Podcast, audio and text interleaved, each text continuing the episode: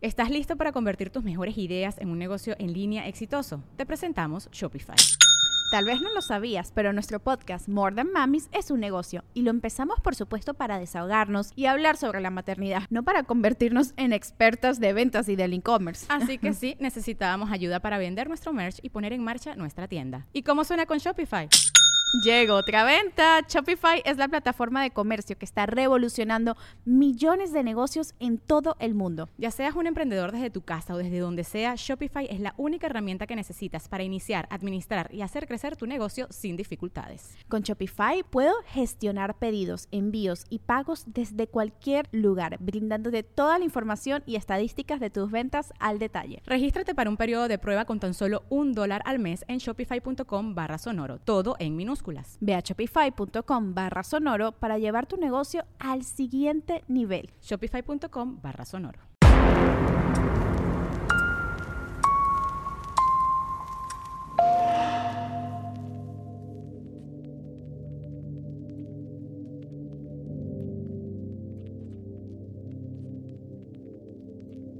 Muy buenas noches a todos, bienvenidos a un nuevo capítulo de Podcast Paranormal. Hoy está con nosotros mi queridísimo tío Julio. ¿Cómo estás, Julio? Muy bien, Fepo, ¿y tú? ¿Cómo va todo? Súper, súper, súper bien. Súper contento, emocionado, nervioso, como te lo decía. Siempre hablar de temas así me, pone un poco nervioso. Además que todos los perros otra vez están ladrando. Sí, ya es costumbre. Pero la vamos, vamos a disfrutar bien en un capítulo hoy, brother, brutal. Va a estar buenísimo. Sí. Híjole. Ay, tengo mucha emoción. Además que confieso que no sé de qué temas vas a hablar tú.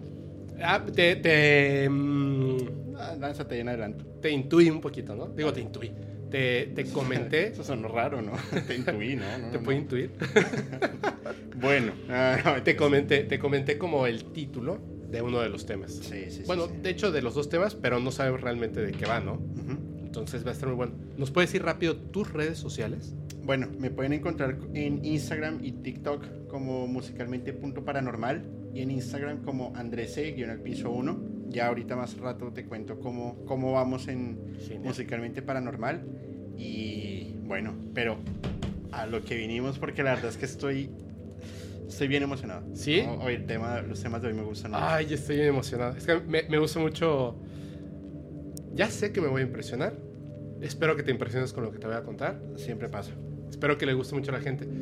Solamente como preámbulo, vamos a tener dos cosas que son súper importantes. Uno, eh, vamos a contar estas investigaciones, historias, etcétera, uno y uno, uno y uno, para que esté así como que muy rico. Nos vamos a centrar ahora sí en los temas, porque luego empezamos a divagar. Y la segunda, a la mitad o al final, todavía no lo decidimos, dejamos una historia en redes sociales, en Instagram, con una cajita de preguntas para que la gente deje las preguntas, yo creo que al final. Y al final, si te parece, respondes tú dos y yo respondo dos. Va que va. Y lo vamos a implementar a partir de este capítulo, en todos los capítulos. Antes de empezar, subimos una cajita de preguntas, así que estén muy atentos a las redes sociales de Podcast Paranormal y por supuesto de Musicalmente Paranormal. Así es. ¿Le entramos al tuétano del terror? De una. Y bueno, hay un, un, un spoiler. Venga. En más o menos 3, 4 semanas vamos a hacer un en vivo dedicado a los Beatles. Sí. Que va a estar buenísimo. Inviten a sus tías aburridas, inviten a sus amigos, inviten a todo el mundo porque va a estar brutal.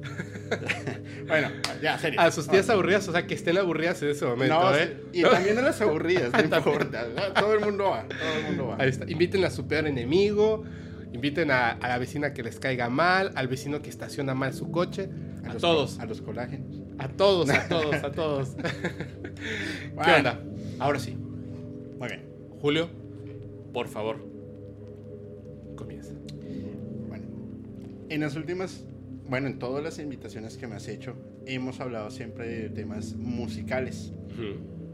Y bueno, pues cómo se le vendió el alma al diablo, como rituales satánicos, magia negra, brujería, y en musicalmente paranormal está exactamente el, el, mismo rol. Pero aquí vamos a hablar un poco más allá es de cómo a través de la historia Ajá. se ha buscado la forma de tener un control mental. Ok. Y el control mental básicamente, básicamente surge ya está, ya está. desde la Segunda Guerra Mundial, e inclusive antes. Pero vamos a centrarnos hoy en un tema no tan musical, pero sí es un tema que trae mucho tabú, mucho misticismo, y es el ángel de la muerte de la Segunda Guerra Mundial. Ah, caray. ¿Conoces al ángel de la muerte? ¿Lo has escuchado? Lo he escuchado. Joseph Mengele. ¿te Joseph? Mengele. Ok.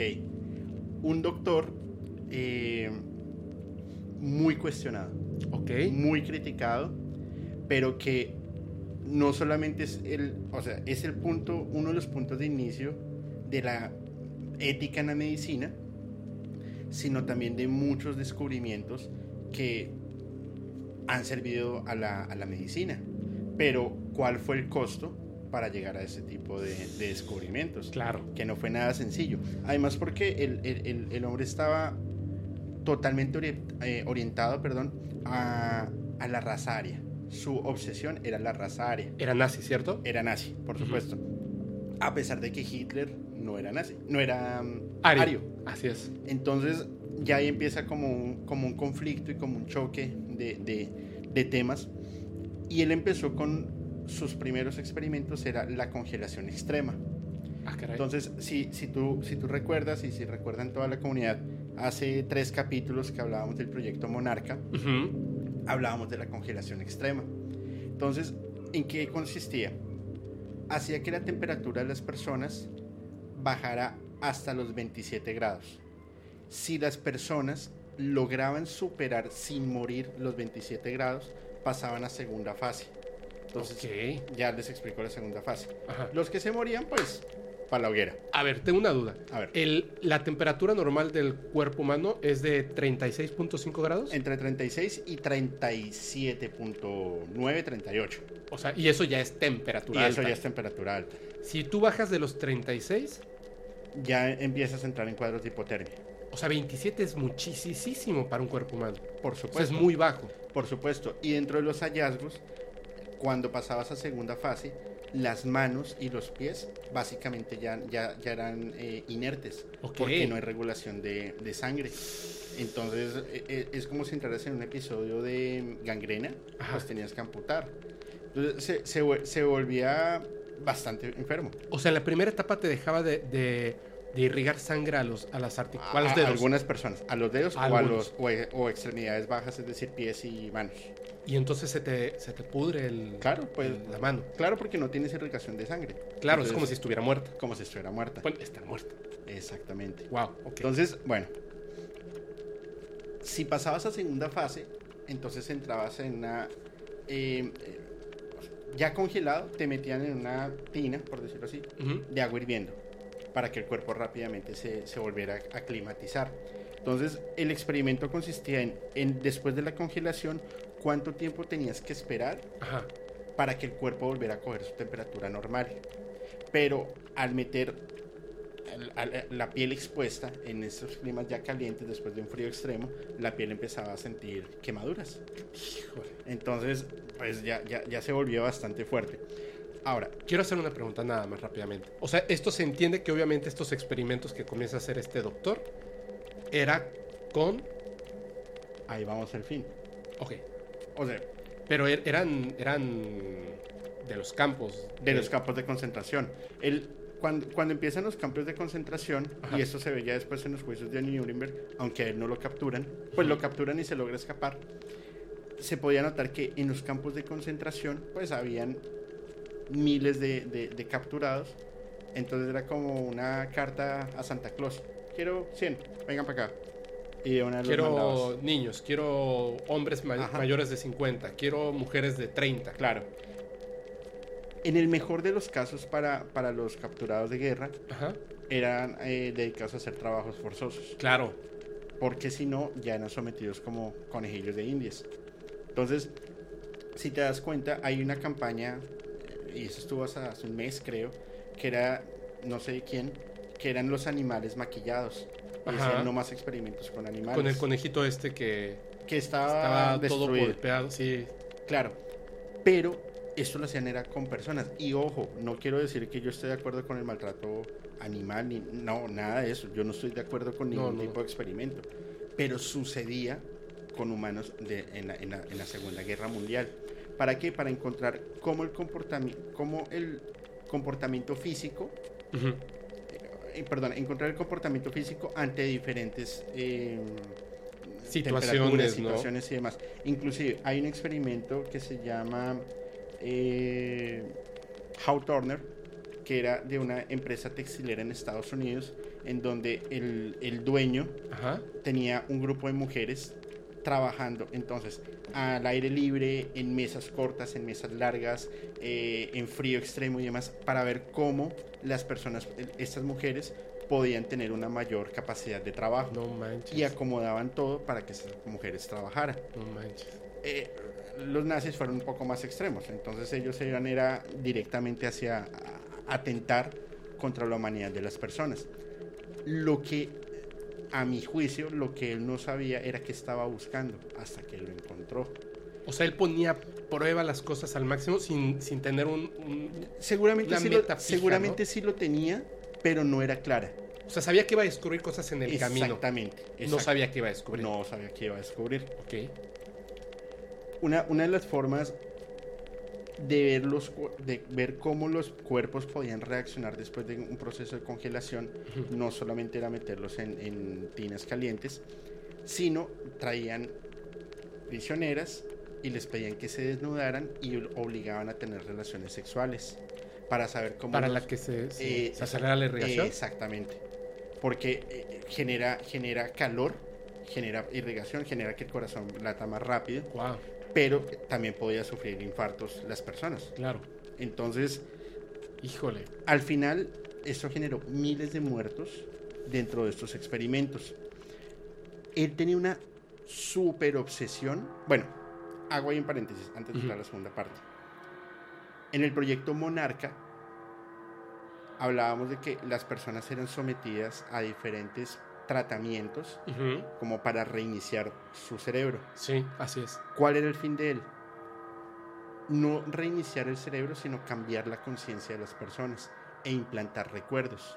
Ah, Cuando una persona tiene mucho dolor, por Ajá. ejemplo en estas películas de, de, no sé, Hostal. hostal o juegos macabros o algo así, que era tanto el sufrimiento que decía, paren, paren, que yo hago lo que quiera, Ujú. es el momento en que ellos pueden amasar el cerebro para insertar ideas, cambiar personalidades, generar una, alter- una, una alternalidad entre su...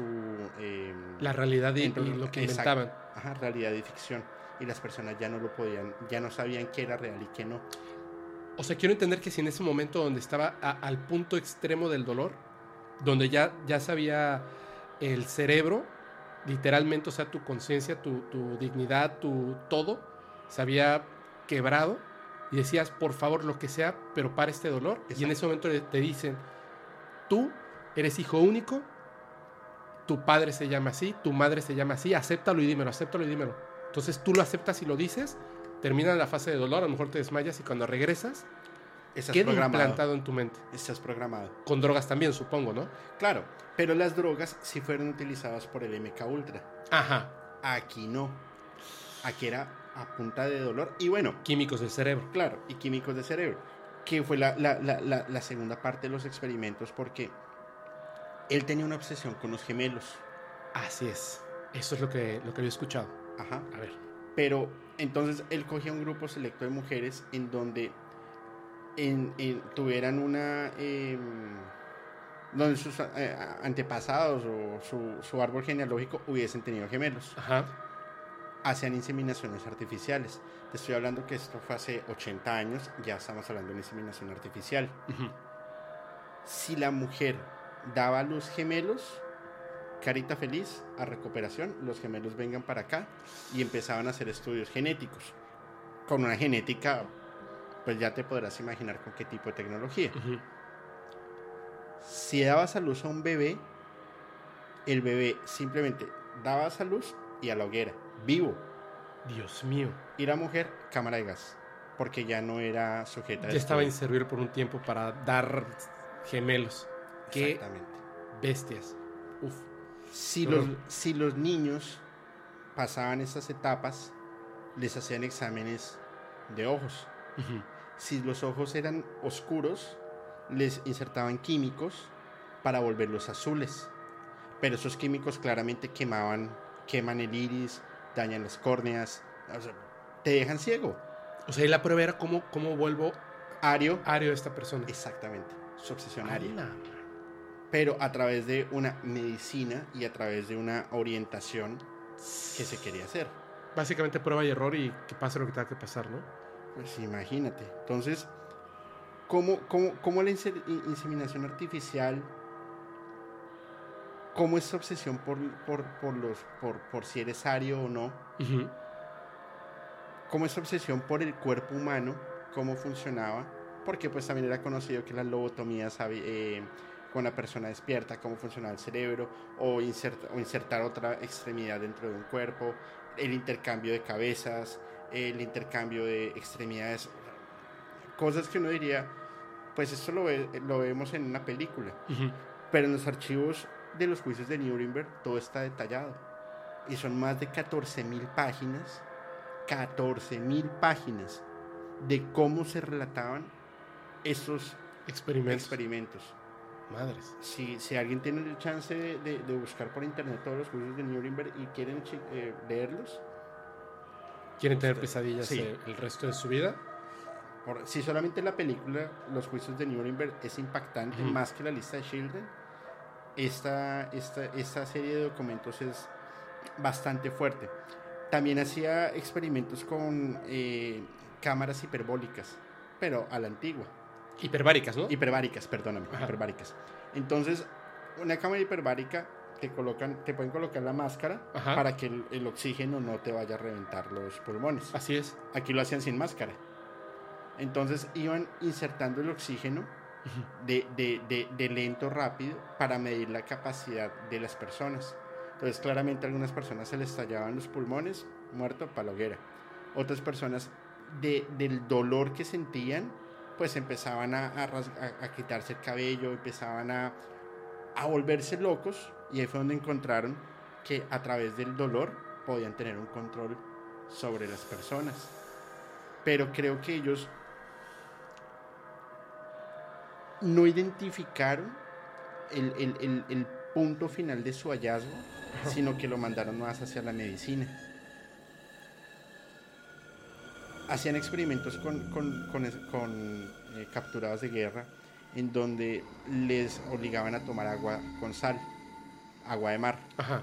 Luego pasaban esta agua por un proceso de, de- para volverla potable, potabilización, y se las hacían tomar otra vez. Pues claro, llena de químicos, llena de muchas cosas, y empezaban a experimentar si esta persona sobrevive a través de este, de este primer, de esta primera hipótesis, a través de este XYZ, y sobrevive, bien. Si no, para la hoguera, siguiente, cambiamos esto. Entonces imagínate, si solamente tomar agua de mar te puede generar una desnutrición y una falla multiorgánica y no sirve de mucho, Te deshidrata te totalmente. deshidrata. Y entonces imagínate todo lo que podían hacer con miles de miles capturados de guerra, eh, gitanos, judíos, que tenían dentro de los campos de Y concentración. que los tenían a su disposición para la, la locura más grande que en ese momento tuvieran como idea, ¿no? Exactamente. Entonces al final el ángel de la muerte es capturado logra hacer un cambio de identidad y termina viviendo entre Argentina y Brasil y ya después murió en- por un derrame cerebral, creo que nadando, ni, ni sé qué estaba haciendo. Pero sí, sí sabían en dónde estaba entonces. Él. Al final se supo, eh, pues, al final no tiempo después se supo cuando encontraron algunos documentos, eh, unos documentos en donde él estaba viviendo. Pero, Pero llegó- pasar por otra persona. Sí, ya llegó a América con otra Identidad. con otra identidad, que es una de las hipótesis supuestas de, de Hitler, de Adolf Así Hitler, que es. también terminó en, en- entre Colombia, Argentina, Brasil, y al final se vuelve una hipótesis. Yo vi una fotografía, de hecho son varias, de una persona que tiene así como un- una casa tipo palacio y pues coincide con la edad de Hitler, se ve como Hitler en Argentina. Las toma, no recuerdo si fue un periodista que estuvo ahí como decía, este es Hitler, no se murió realmente y le estuvo tomando fotografías porque tiene hasta chofer, etcétera, ¿no? Y bueno, ¿tú qué crees que está vivo? Bueno, que estuvo vivo después de la Segunda Guerra Mundial. Me refiero a después de supuestamente que se suicidó con, con esta... Con Eva Brown. Con Eva Brown con esta pastilla de cianuro. Yo creo que no. ¿Que sí murió? Sí, creo yo. Porque una persona que es como, como- las personas que se aferran al poder difícilmente lo sueltan eh, y difícilmente por su arrogancia y por su forma de ser van a van a, a esconderse al 100% y no pasó nada. No lo creo. Y más que él tuvo pues, al mundo lo tuvo arrodillado y, y logró generar un, un- un jaque a muchas naciones ultrapotentes. No lo sé. Tú dijiste hace rato que él no es ario. Bueno, no fue ario, No fue Ari. ¿cierto? Ajá. Y se supone que su ideal era la raza aria. Es extraño que un personaje que no es ario, su ideal sea la raza aria. Yo tengo una idea. El, el tema de la... Híjole, del holocausto me causa mucho conflicto porque independientemente de cuáles sean las verdaderas circunstancias y las, eh, los deseos que tenían estas personas, lo que querían lograr, independientemente de lo que, de lo que sea, lo que hicieron fue terrible. O sea, innombrable. Eh, debemos de tener mucho cuidado como raza humana. Pero creo que lo que nos han contado, aunque es terrible, es solamente una parte porque era lo visible. Por ejemplo, lo que hacían en los campos de concentración estos científicos, porque después los Estados Unidos de Norteamérica hicieron un tratado, porque recuerden que ellos entraron hasta el final de la guerra. La guerra, quien estaba encima de ellos, y que se puede decir que quienes ganaron la guerra en contra de los nazis, fueron los rusos. Estados Unidos entró hasta el final. Lo que pasa es que si tú estás viendo esto, seguramente o muy probablemente vives en América. Y la historia que conoces es la que se ha implantado desde América. este lado, desde Así América, donde ellos fueron los libertarios, ellos fueron los que hicieron todo. Si en Estados Unidos no hubiera existido, este eh, Hitler hubiera tomado el poder, ¿no es cierto? No, y, si lo ves desde, desde, la, desde la concepción académica de Japón, Así es, el cuento debe ser totalmente diferente. totalmente. Y yo estoy casi seguro que ahorita en, en- en- en el chat en vivo nos van a estar escribiendo, no, pero Hitler era así, no, pero Hitler hizo esto, no, pero es que este era de yo no sé qué, no, pero sí murió, pero no". Porque cada quien tiene su concepción desde su experiencia y desde, lo, desde su aprendizaje. Y desde, también yo creo que desde su juicio. Porque Claro. yo decido que no le creo a Estados Unidos. Porque por un lado, a los científicos más importantes, de hecho, gracias a un científico nazi que se dedicaba al estudio y la implementación de cohetes como sistema de propulsión, es, es. que Estados Unidos ganó la carrera espacial a Rusia. Porque Estados Unidos vio el momento adecuado de entrar a la Segunda Guerra Mundial y se puso a hacer acuerdos. O sea, lo que le interesaba era esos estudios donde había muerto miles de personas. Así es. Es- es- eh, eh, mira, al final todo el mundo se aprovecha desde, desde, su, desde su oportunidad. Así es, La bomba atómica. Así es. ¿Quién lanzó la, la, la- la- bomba atómica? ¿La primera? Sí. ¿En pruebas o ya la...? No, no, la, que Estados Unidos. ¿Cómo la, ¿Con base a qué la construyeron? Supo- eh, bueno, con base a Oppenheimer, Albert Einstein, alemanes.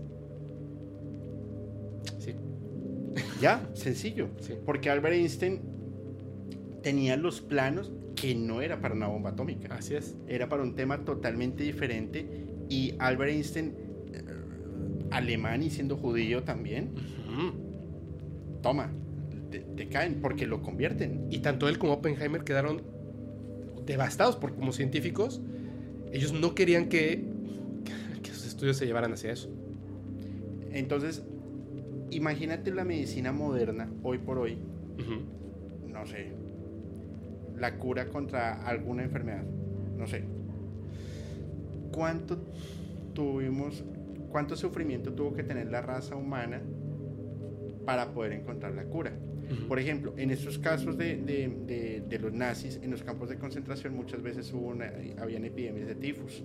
Ajá. Pues lo que hacían era quemaban a las personas y ni, ni siquiera un balazo, no, las quemaban vivas, ahorraban balas y limpiaban. Y empezaban a investigar por qué había sido eso. Ujú. Pero tenías que pasar por la muerte de muchas personas. Sí. La, la- la medicina moderna es- tiene una historia muy oscura. Claro, eso es, eso es lo que te iba a decir. O sea, mira, al final, yo lo pongo así. Cuando llega una persona y, y está hablando acerca de, ay, es muy difícil mantener tus ideales cuando no sabes de dónde provienen.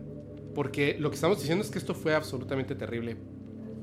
Pero una realidad es que la ciencia médica hoy en día, las, los avances científicos más importantes, digamos, de estos últimos 100 años, provienen de esto. Así es. Y no estamos atacando ni a la medicina No, no, no, moderna, no, no. ni a los médicos, ni nada por el estilo. Porque al final es, un, es una práctica, o es una ciencia humana.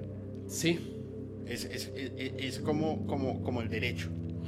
Tú eres abogado y tienes que velar por los derechos tanto de los buenos como de los malos. Punto. Quisiera comentar una cosa. Hay una serie de televisión, ¿la has visto? Doctor House. Sí, claro. Buenísima. En dos o tres episodios, que ya tiene al, al paciente, eh, o sea, que dicen, ya no lo voy a recuperar. Y entonces dice, vamos a hacer esto, ¿no? Y de repente lo detienen otros doctores y le dicen, House, eso que estás, o sea, eso que tú quieres ver, va más bien porque tú quieres experimentar con los músculos, el dolor, etcétera, ¿no? Porque tú quieres saber algo para tu pierna, pero no te importa la vida del sujeto.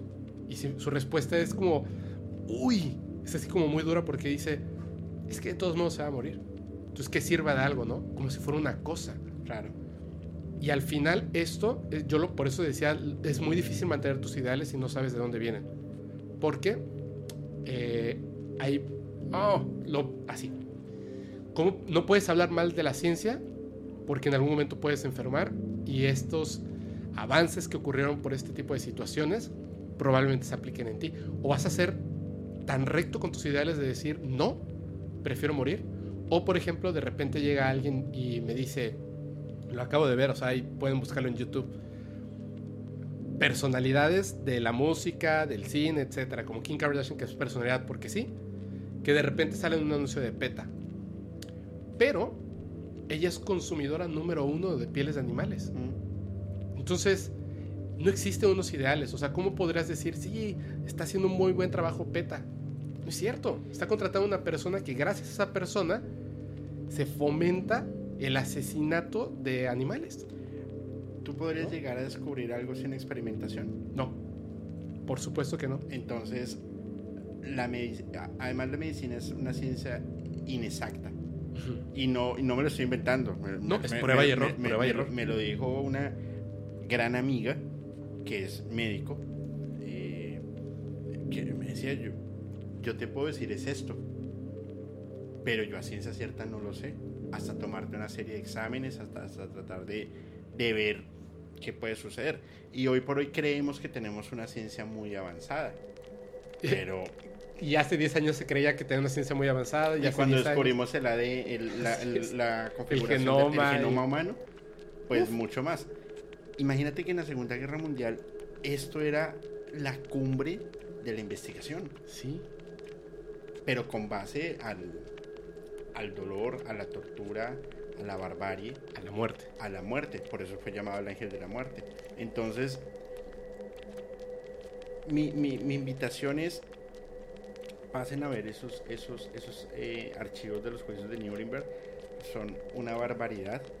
Eh, y que muchas de las cosas y de los descubrimientos que tenemos hoy por hoy vienen de, de, de- de- de décadas de este tipo de, de, de barbaries. No todas, pero muchas de ellas Sí. Y en la, en la Segunda Guerra Mundial sí que se jugó a la vida, a la muerte, pero es uno de los inicios del control mental y de cómo podíamos amasar todo, Manipular. manipular. Y es lo que vamos a ver en, en- en- en un tema más adelante, cuando hablemos un poco del MK Ultra, Sí, por favor. pero sobre todo de, de- del proyecto Bluebird, Ah, ok. que ahí hay, un- ahí hay unos temas bien interesantes. Y cuando, cuando lo, lo- lo estaba investigando, pues no sé por qué se me vino a la cabeza Twitter. Sí, es un pájaro azul. Bluebird.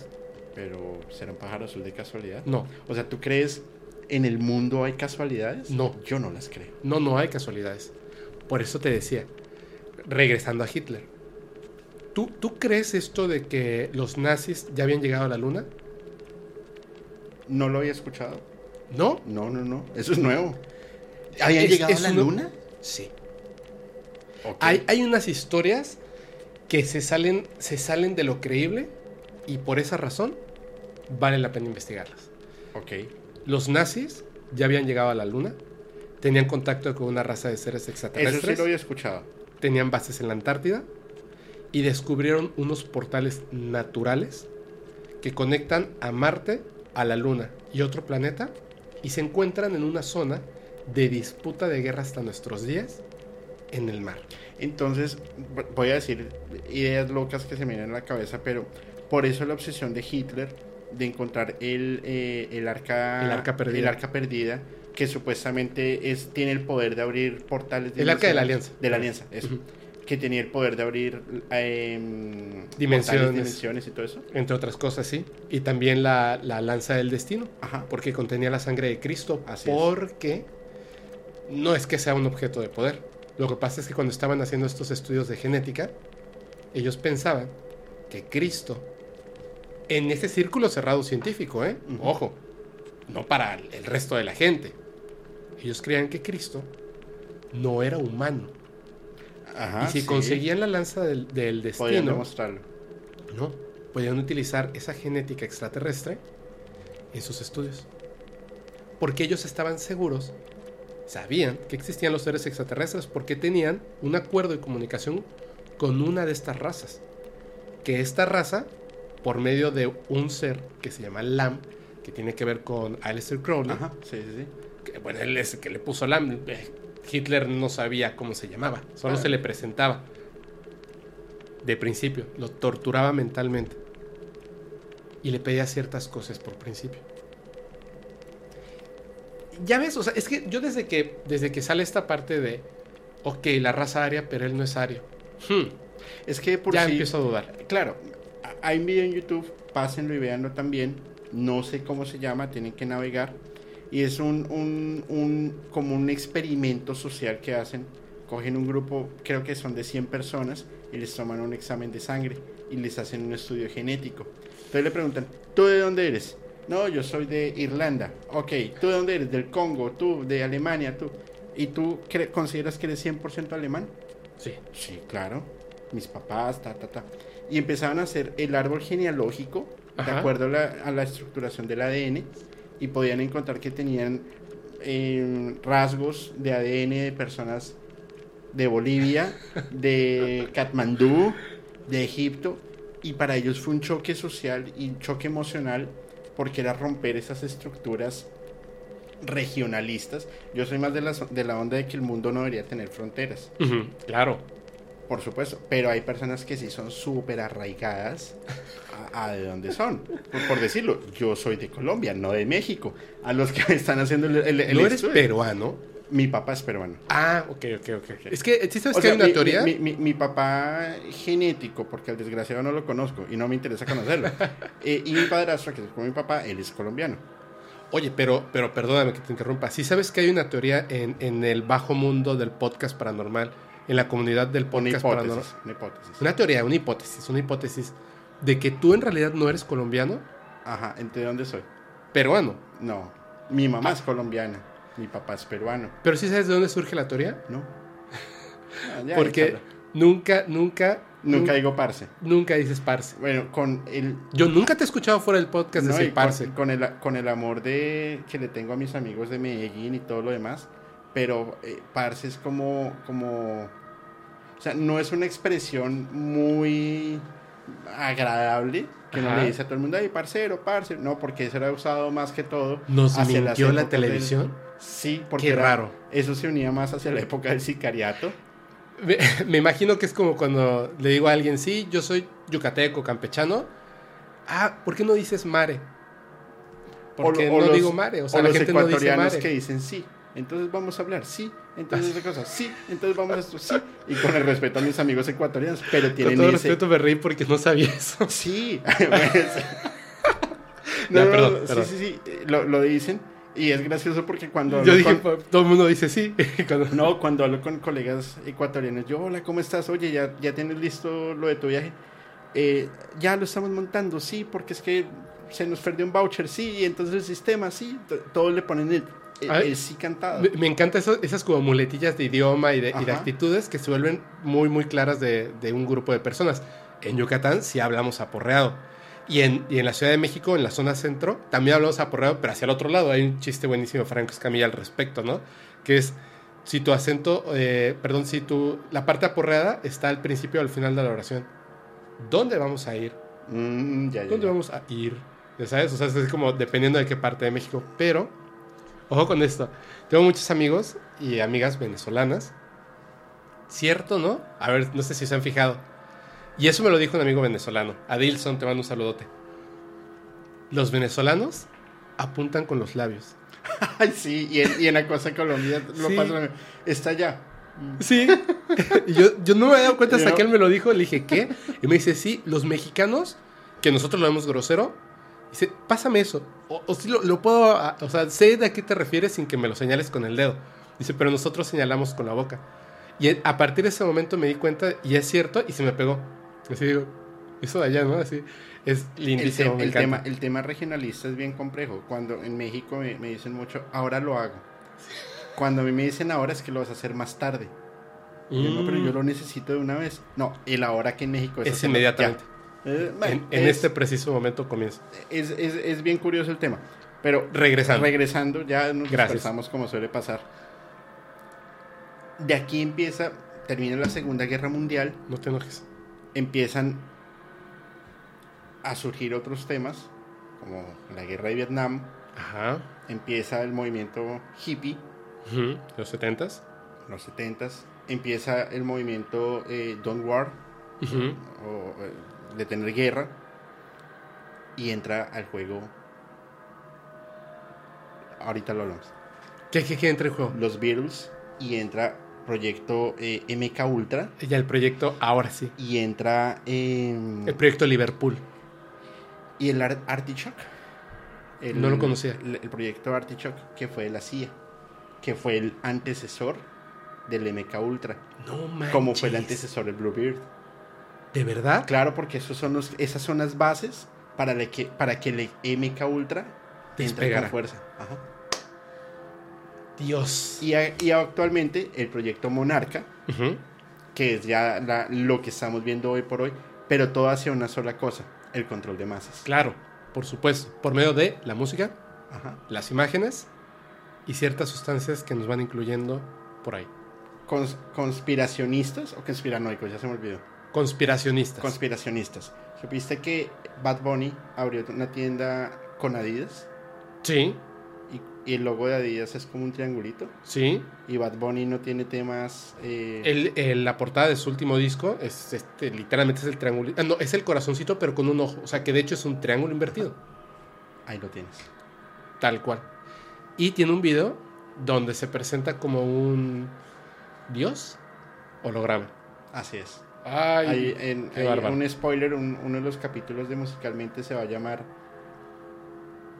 ¿No jodas Bad Bunny? No, ojalá. No, no, cierto, no, cierto. El mejor director de marketing, Satanás. Muy bien, lo-. Y ahí lo van a ver. Ese va a estar buenísimo. Ya el título ya me, me, Atrapa. me lo vendiste. Sí, no, buenísimo, buenísimo. Ahí les dejo el spoiler, chicos. Ah, oye. Mira, investigando, investigando. Ah, perdón, tengo que hacer una anotación aquí que es bien, bien importante. Lamento mucho decirles que mientras esté contando esta, estas dos historias, son dos rápidas, o sea que tienen que ver con la misma idea, no se van a poder mostrar las imágenes y videos que me gustaría mostrarles. Las voy a subir a Instagram. Espero no, sí me las van a eliminar. Bueno, voy a intentar subirlas a Instagram. Y si me las eliminan, las subo a la página de internet.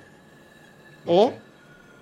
O, ya sé, las voy a compartir a través del grupo de Facebook y como ya vamos a abrir otra vez el grupo de Telegram, voy a solamente los voy a poner completitas las evidencias en Telegram y Facebook, pero en el grupo privado, ¿ok? Eh, vamos a ver ciertas imágenes, van a estar pues censuradas porque es muy fuerte lo que voy a contar. Entonces tiene que ver justamente con lo que estabas hablando. Moscú, Rusia, 1930. Ok. De 1930, que nadie sabe exactamente en qué fecha, y hasta 1954. 24 años dándole. Bueno, es que ah, el final es una cosa tenebrosa.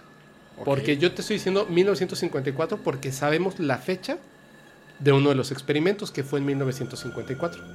Todo esto ocurre, son dos personas y otra, que no es rusa, en 1970. Pero vamos por partes. ¿Conoces la novela, la historia o has visto alguna película, por supuesto, de Frankenstein? Sí, por supuesto. El monstruo, que de hecho el monstruo no se llama Frankenstein, es el nombre del doctor Así es. que crea el monstruo. Es una criatura sin nombre. Así es. El- la idea, básicamente, que es algo que, que ha estado en la mente del ser humano desde hace mucho tiempo, es básicamente la idea que ahora la ciencia moderna o la medicina, pues podría traducir como trasplantes. Pero no solamente eso. ¿De dónde nace la idea de los trasplantes? De la idea de resucitar a los muertos Sí. pero no como un zombie, sino de mantener viva a una persona después de morir. Es decir, resucitarla, que eso lo podemos hacer desde hace mucho tiempo, pero mantenerla viva. Pero eso lo- también lo estaban intentando hacer. Bueno, lo intentaron hacer, creo, inicialmente con animales. Y, Eso es lo que voy a contar. Ah, perdón. No, no, no, está bien. Exacta, exactamente eso es. Perdón. Exactamente eso es, pero ¿cómo llegaron a eso? ¿Por qué con los animales? Claro, uno diría, pues, ¿por qué no puedo probar en un ser humano? Espérese. Son dos científicos, a uno se le reconoce mm, como el Frankenstein, el doctor Frankenstein ruso, Ok. que tiene que ver obviamente con esta idea, lo que te comentaba hace rato, de la novela de Frankenstein que la idea de la novela es, más allá de utilizar diversas partes de cuerpos humanos para construir a una persona, más que nada se trata de pasar de la muerte a la vida nuevamente. O sea, darle vida a un cuerpo muerto. Pero con conciencia. Sí. Ahorita, ahorita vamos a eso. Ya. Ahorita vamos. Es que es, entran en muchas cosas que finalmente como ciencia no estaban preocupados por la conciencia. Sino porque viviera. porque viviera. Porque ellos reconocían que la conciencia estaba en el cerebro. Entonces, si tú revives a un cuerpo muerto, tendría que tener su conciencia porque está almacenada en ese cerebro. Sí. ¿Qué pasa cuando hay dos cerebros en un cuerpo? ¿Hay dos conciencias? ¿Quién manipula qué? Ok. Entonces, en estas, en estas historias es de dos científicos rusos, uno de nombre Vladimir Demikov y el otro Sergei Briujonenko. El primero de ellos, del que les voy a hablar, el que es eh, eh, Sergei. en la- ¿Sergei o Vladimir? No, primero te voy a hablar de Sergei. Ok. Es que estas dos personas que, y- híjole, pues no podemos declararlos de otra manera porque al final pues eran genios. Eran unos genios. Sergei inventó un aparato que se llamaba el autoyector.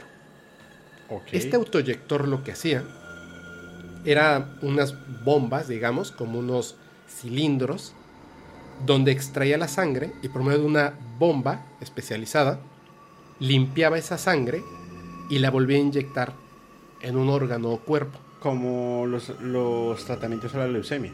Exactamente. Ok. Exactamente. Él comienza con este estudio y genera su autoyector.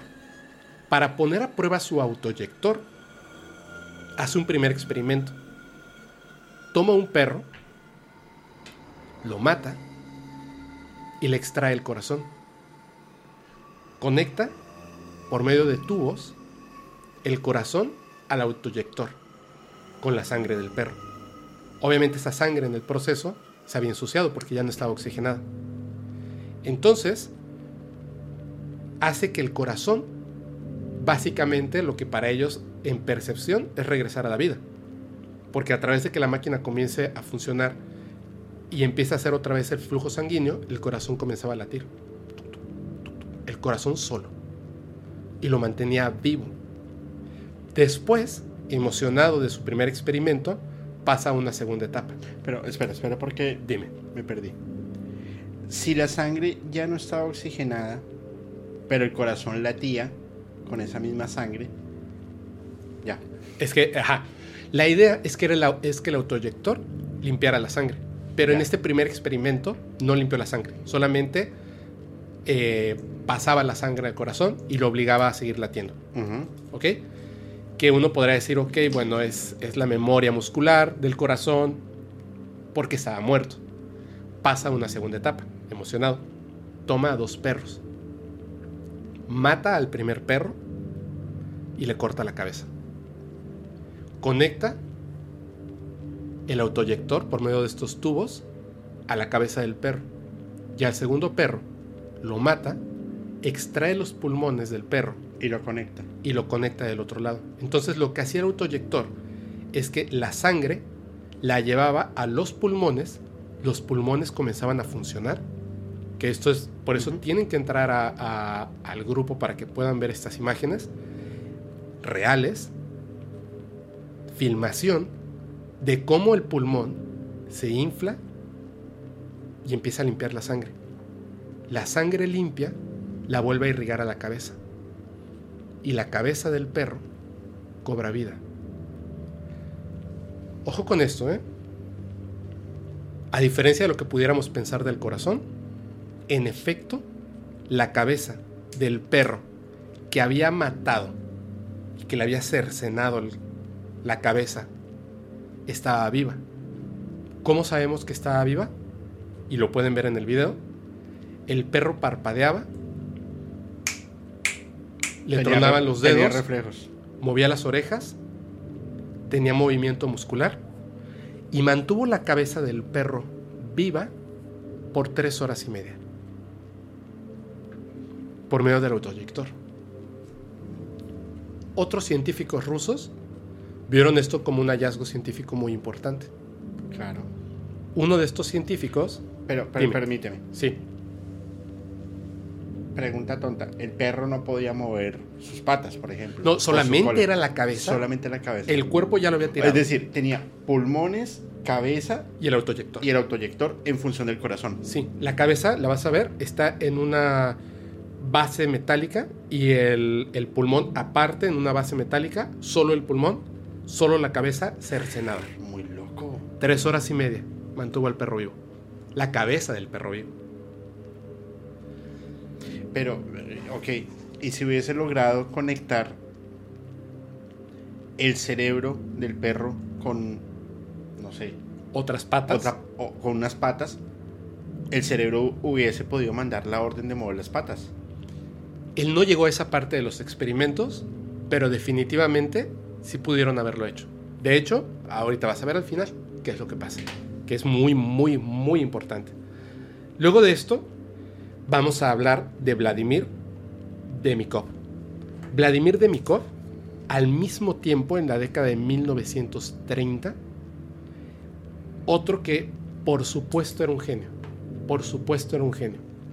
Cuando todavía estaba estudiando, todavía estaba estudiando, él estaba obsesionado con vencer a la muerte por medio de trasplantes artificiales. Lo que, lo que, y lo voy a comentar cuál era su idea. Si una persona muere de un ataque cardíaco y él tuviera un corazón artificial, retiraban el corazón, te colocan el, el corazón artificial, te reviven y ahora ya estás vivo otra vez.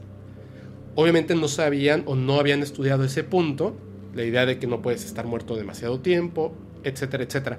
Pero ya el concepto de poder limpiar tu sangre por medio de, un pulmón externo y un corazón artificial, por ejemplo, ya empezaban a vencer esta parte de la muerte. ¿Qué es lo que hizo él? Cuando aún era estudiante, creó un corazón externo mecánico. No como, como lo había hecho Sergei. Vladimir construyó, siendo estudiante, un corazón externo mecánico, un corazón robot. Este corazón externo mecánico era diseñado para un perro, no para un ser humano. Coge a un perro sano, adulto, y le hace una operación por medio de la cual no le va a retirar su corazón, sino que va a conectar sus arterias a este corazón externo para que funcione y luego de regreso hacia el cuerpo del perro. Y el perro estuvo durante cinco meses Con ese corazón artificial. viviendo con dos corazones, el suyo y el corazón artificial. Pero el, co- el corazón de él no funcionaba. sí, O sea, los dos al tiempo funcionaban. los dos al tiempo. ¿Y la sangre, y la sangre por dónde irrigaba? ¿Por Él cuál? buscó el camino para que pasara por los dos corazones y regresaran al Como si uno hiciera diástole y el otro sístole. Así es. Después de cinco meses, falló su corazón. El ¿Cuál? que él había creado, el mecánico. Y ahí ya murió. No, ¿No murió? logró mantener al perro vivo. Pero se dio cuenta de que su experimento de su corazón mecánico todavía no estaba al punto de poder pasar al siguiente paso con un ser humano. Porque seguía siendo el corazón natural más potente y con un mejor funcionamiento que el corazón externo. Aunque funcionaba, todavía seguía siendo mejor el corazón, el corazón de la naturaleza. Pero imagínate, estamos hablando de 90 años casi. Y ellos ya sabían cómo crear un corazón artificial. Y lo mantuvo vivo cinco meses. Cinco meses. Espérame. Esto, aquí, aquí es la parte. Sí, empezaron los perros. ¿Ustedes están escuchando lo que estamos hablando? A mí no me quitan el corazón. A mí me, me dolió mucho eh, esto que te voy a decir. Solamente de pensarlo y ver las imágenes me, me causan mucho dolor. En 1954 hizo su experimento más famoso. Cogió un perro adulto que se llamaba Pirata y un cachorro. Al cachorro le cercenó la cabeza y le implantó en el perro adulto, creando un perro bicéfalo. El perro adulto conectó en el cuello Ya sé cuál es. el- la cabeza del cachorro. Macabro. Macabro. Primero cortó por la mitad al cachorro. Y lo implantó cabeza con pata. Cuando despertaron los perros, porque los trajo de nuevo a la vida, cuando despertaron los perros, era como si el perro adulto, pirata, supiera que algo extraño estaba pasando. Pero obviamente desde su perspectiva, No podía él ver no podía ver que tenía conectado la cabeza de un cachorro a su cuello. El cachorro tenía todas sus funciones. Veía, olfateaba y podía beber agua. Pero no comía. Porque el cuerpo del perro adulto lo alimentaba. Cuando tomaba agua el perro cachorro, porque tomaba agua, había dejado un espacio y conforme tomaba agua, Iba saliendo. el agua se, se escurría por el perro adulto. Pero, a ver, una pregunta. No, no, no, no tengo mucha idea de veterinaria. Si hay algún veterinario, por favor. ¿Los animales tienen hipotálamo? sí. ¿Y cuál era...? O sea, ¿qué hacía que el perro pequeño tomara, el cachorro tomara agua o... o- o- Es más, ¿tendría alguna sensación de hambre? No, no se especifica si el perro cachorro deseaba comer, pero solamente alimentaban la cabeza del, perro adulto. El perro, cuando les daban agua, de hecho sale en el video, el perro cachorro tomando agua y el perro adulto tomando agua. El perro adulto, que comía y tomaba agua, alimentaba la cabeza del cachorro que tenía incrustada en el cuello. Yo creo que el perro cachorro tomaba agua como por costumbre. Por ¿Me entiendes? Por reflejo. Por reflejo.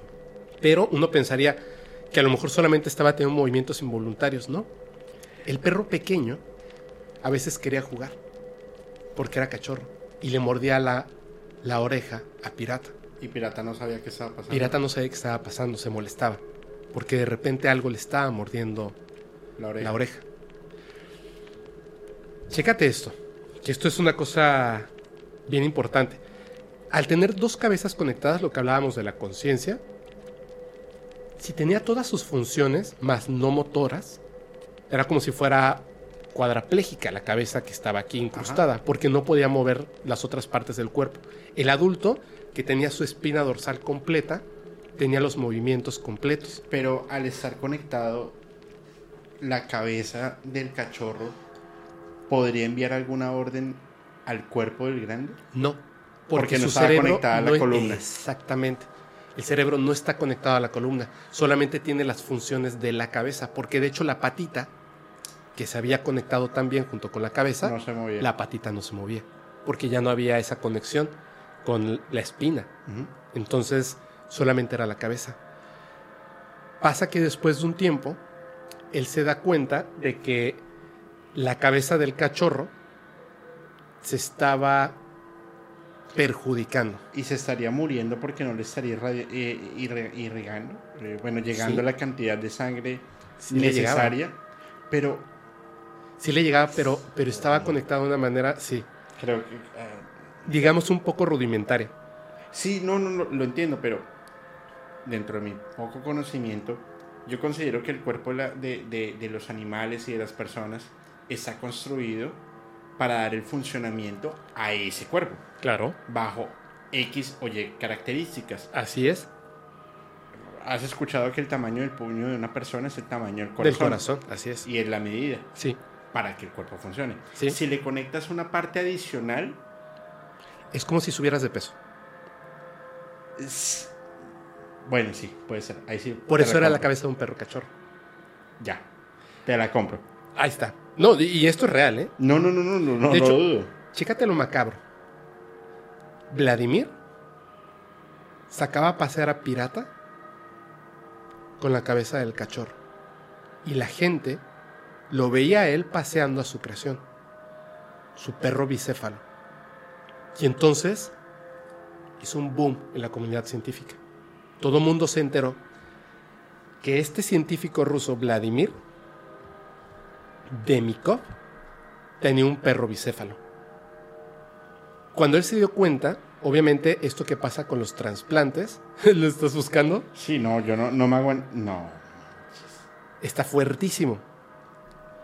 Está fuertísimo, te lo dije. Son imágenes muy fuertes. Muy, muy fuertes. que así. Sí, sí, sí, son imágenes muy, muy fuertes. Fíjate que la cabeza del perro cachorro comenzó a tener complicaciones. Era como que el cuerpo de pirata, el perro adulto, no aceptaba la cabeza del perro cachorro. Y lo que hizo Vladimir Demiko fue volver a meter a una operación a pirata, Para quitarle. que era un pastor alemán, y le retiró la cabeza del cachorro y la patita. La retiró. Lo curó y pirata vivió su vida como un perro normal. Después de haber tenido la cabeza y el brazo de un perro cachorro, y la pata, perdón, de un perro cachorro. La cuestión está que después de este experimento, Vladimir continuó haciendo más experimentos con perros. Se dice que logró 19 perros de dos cabezas. La comunidad científica comenzó a apoyar sus estudios y sus trabajos, impulsándolo a que hiciera más. No, y es que aquí leyendo rápido, porque eh, tenía el nombre anotado cuando, cuando es que este, este capítulo lo planeamos hace casi un mes Sí, y no, no, no, no se había dado el tiempo. Y la, la verdad se me, se me pasó leerlo, pero... wow, o sea, doctorado en el 62 en Nueva York, Berlín, Berlín Sí, y Madrid. sí. Eh, Por mucho tiempo fue la única área de trasplante de tejido de órganos. Pero lo, lo que me... es que fuera- gracias, gracias a estas dos personas existe hoy en día el trasplante de corazón, por ejemplo. Claro. Gracias a ellos. Y, y- y fíjate que yo no me impresiono fácil. Pero ver las fotos, No, no, no. Y los videos, espérate. no, no, no lo dudo. Pero a lo, a lo que quiero llegar es, bueno, eso lo hicieron con, con, con, con perros. Ya has escuchado sobre el trasplante de cabeza en personas. Por supuesto. Ahí yo te hago una pregunta. Si le hacen un trasplante de cabeza a una, a una persona, ¿cuál conciencia están pasando? La de la cabeza. ¿La de la cabeza? ¿Y cuál sería la, primer- la primera impresión del cuerpo? Porque yo me imagino el cachorro despierta, no tiene funciones No. motoras, solamente puede tomar agua y mover las orejas y respirar y ver Y querer jugar. y querer mordiendo. jugar y todo el tema, pero por reflejos del cerebro. Sí, porque es lo que está programado. Porque es lo que está y no es una conciencia tan compleja como la de un ser humano. Es muy compleja, por supuesto. pero no tan compleja. No tan compleja. Pero tú imagínate despertarte y pum, te encuentras en el cuerpo de otra persona. No ¿Cuál sería, ¿Cuál sería tu choque emocional? No, no, o, no, no, o despiertas y tienes una, o una cabeza aquí. Mira, en base a sus experimentos, hay hoy en día ciertas eh, operaciones para salvar piezas del cuerpo. Hay una muy famosa que eh, seguramente si la comento me van a censurar. Pero una persona tuvo un accidente en su nepe, se lo cercenaron, Lo he escuchado. se lo implantaron en el brazo para que tuviera irrigación sanguínea. Lo operaron, lo mantuvieron durante meses con el nepe en el brazo y después se lo volvieron a implantar su propio nepe por el accidente. Y han habido cosas tremendas, manos, orejas y muchas cosas más. No, de acuerdo. La- la- el trasplante de cabeza, se dice que las elites, las que manejan el mundo, el trasplante de cabeza es una realidad Y es muy, no- muy habitual además. es muy habitual porque además es bien raro. Se sabe que el, el cerebro tiene un... Es como, no es, no es que, que- o sea, si tu cerebro hay ciertas proteínas y sustancias y más para que con la edad no quedes senil, Ajá. ¿ok? Que tiene que ver con un tema que también vamos a ver más adelante, que tiene que ver con una droga de la élite y otros tipos de sustancias. La cuestión está en que se supone que si tú trasplantas una cabeza, fuera de que vas a estar en un cuerpo joven con una cabeza anciana, los ojos, hay unos estudios, o sea, las retinas, eh, los nervios ópticos y más, que sin hacerte trasplante de córneas, sin modificar, digamos, físicamente tus ojos, por medio de unas proteínas y unas sustancias que modifican ciertas cosas de tu información genética poco a poco, pueden lograr que tus ojos y la piel regrese a una etapa posterior a la embrionaria. Es decir, pueden hacer que una persona de 90 años, en 10 años, se vea como de 20. Pero Y aquí sus estamos ojos de hablando- 90 años regresen a ser los de un joven de 20. Pero aquí estamos hablando como de la vida eterna. Por supuesto, porque la cuestión es esta. Hay, hay un. Hay algo que es muy interesante. El cerebro tiene una capacidad de memoria. Sí. Y a partir de esa capacidad, ojo, no estoy hablando de, de ser senil, ¿ok? Totalmente funcional por medio de proteínas y estos estudios que se están haciendo que tienen que ver con las retinas de los ojos, la lengua y otras cosas, en las que te llevan a una etapa post-embrionaria, o sea, rejuvenecer. El cerebro tiene, cada ser humano es distinto, pero va desde los 70 hasta los 120 años. Si tú fueras una persona de la élite que consigues un cuerpo nuevo, te hacen esto que es Y te para la el piel, cerebro. para los ojos, no. Tú dentro de... Tú ya tuviste una vida donde llegaste a los 90 años y luego tu cabeza, durante 30 años nadie va a saber de ti porque estás muerto, porque fuiste viejo y moriste te van a mantener encerrado para que rejuvenezca tu rostro, para curar las heridas del cuello en un cuerpo totalmente nuevo. Van a rejuvenecer tu vista, tu lengua, tu olfato y otras cosas. Y el cerebro, tú vas a saber quién eres durante 100 años. Después vas a haber olvidado a la primera persona, pero luego puedes volver a hacer un trasplante de cabeza. Puedes vivir, hacer la vida eterna pasando de cabeza a cuerpo nuevo. Pero cabeza a solamente recordando de los 100 últimos años hacia- 100, 100, 120 años. Pero, Shock. No, y, y es que se me vienen ideas conspiracionistas. ¿Sí? conspiracionistas, pero no te hace de pronto un poco de sentido eh, el experimento de, de Tesla, eh, se me olvidó el nombre, el, el- el- el que te insertan el chip en el cerebro, Ah, el, el Neuralink. Neuralink. ¿No te, no, te, no te hace sentido que Neuralink, más allá de predecir los comportamientos y de un control mental muy, muy a la vista, pero que extraigan esa información y después te la puedan insertar cuando quieran, como un backup? Mm. Es que eso sería lo más interesante, porque imagínate, imagínate que tú llegas a los 90 años, eres parte de la elite, consigues un cuerpo Joven. de 18 años, quién sabe cómo. Vamos a decir que te lo donaron, En fin, te hacen la operación. Tú sabes que durante 20 años mínimo tienes que estar fuera de la vista del, del mundo. claro. Porque cuando salgas otra vez, pues eres un güey que apenas está cumpliendo 20 años, ¿cierto? Sí. En esos 20 años, imagínate que por medio de esta tecnología, como lo que propones, como el Neuralink, tú puedas ver y seleccionar qué cosas quieres recordar de esa primera vida. Claro, porque hay, datos inútiles. Muchísimos, la mayoría. La el mayoría. 90% son datos son inútiles. inútiles. Pero imagínate que ese 10% que tú propones Lo mantienes. lo mantienes y tienes un espacio de un 90% ya Claro. con una experiencia pasada Claro. y con una vitalidad para empezar a coger, coger, coger, absorber, absorber, Claro. absorber. Pues estarías creando lo que empezó Hitler Sí, de raza aria, entre comillas, pero sí crear como superhumanos, así es. con cuerpos perfectos, mentes perfectas, Claro. capaces de dominar. Claro. Y es que además te voy a decir una cosa. Piensa en la clonación. Por, uy, claro. Imagínate que puedas generar cuerpos nuevos, como la historia de Valiant Thor, que supuestamente es Ajá, extraterrestre, sí, sí, sí, sí, sí. pero siempre se ve de la misma edad durante décadas en las fotografías. Y si, y si es un trasplante de cabeza, o vamos a dejar que eso fue tecnología del pasado.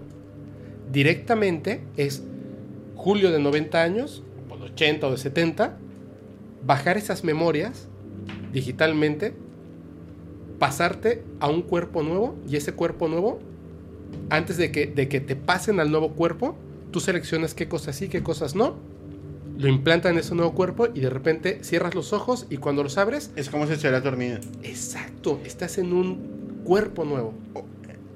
Y bueno, ¿tú cómo verías la opción de insertar conciencias de otros cuerpos? Por supuesto, que es lo que hacen los extraterrestres en la base de Dulce. Claro. y científicos humanos. Claro, son cosas macabras que hablan muchos. eh, es que no, no sé cómo- no recuerdo cuál es el nombre en español, pero dicen whistleblowers, que son como, como informantes anónimos. No, y yo creo que una persona que eh, sea, la- sea el primer capítulo que ve el podcast No, va a decir esta gente... pero es real. No, no, O no, sea, es, que- es, es que es palpable porque fíjense nomás, la evidencia que, que van a ver es Es brutal, macabra. Es brutal. Vuelvo y digo, pocas veces me impresiono Te lo dije. y esta vez me impresionaste. Muy bien, muy bien.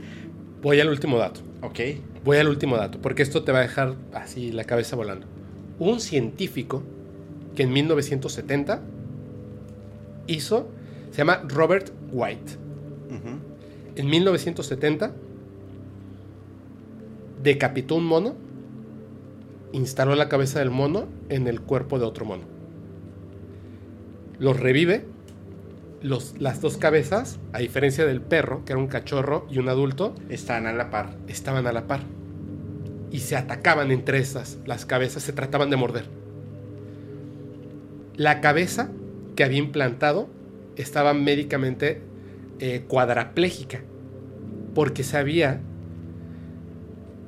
digamos que mm, había tenido en el proceso que es muy delicado lo de la espina, él lo que sí intentó es conectar los dos cerebros a la misma espina para saber quién controlaba el cuerpo. ¿Cuál era el alfa y el beta?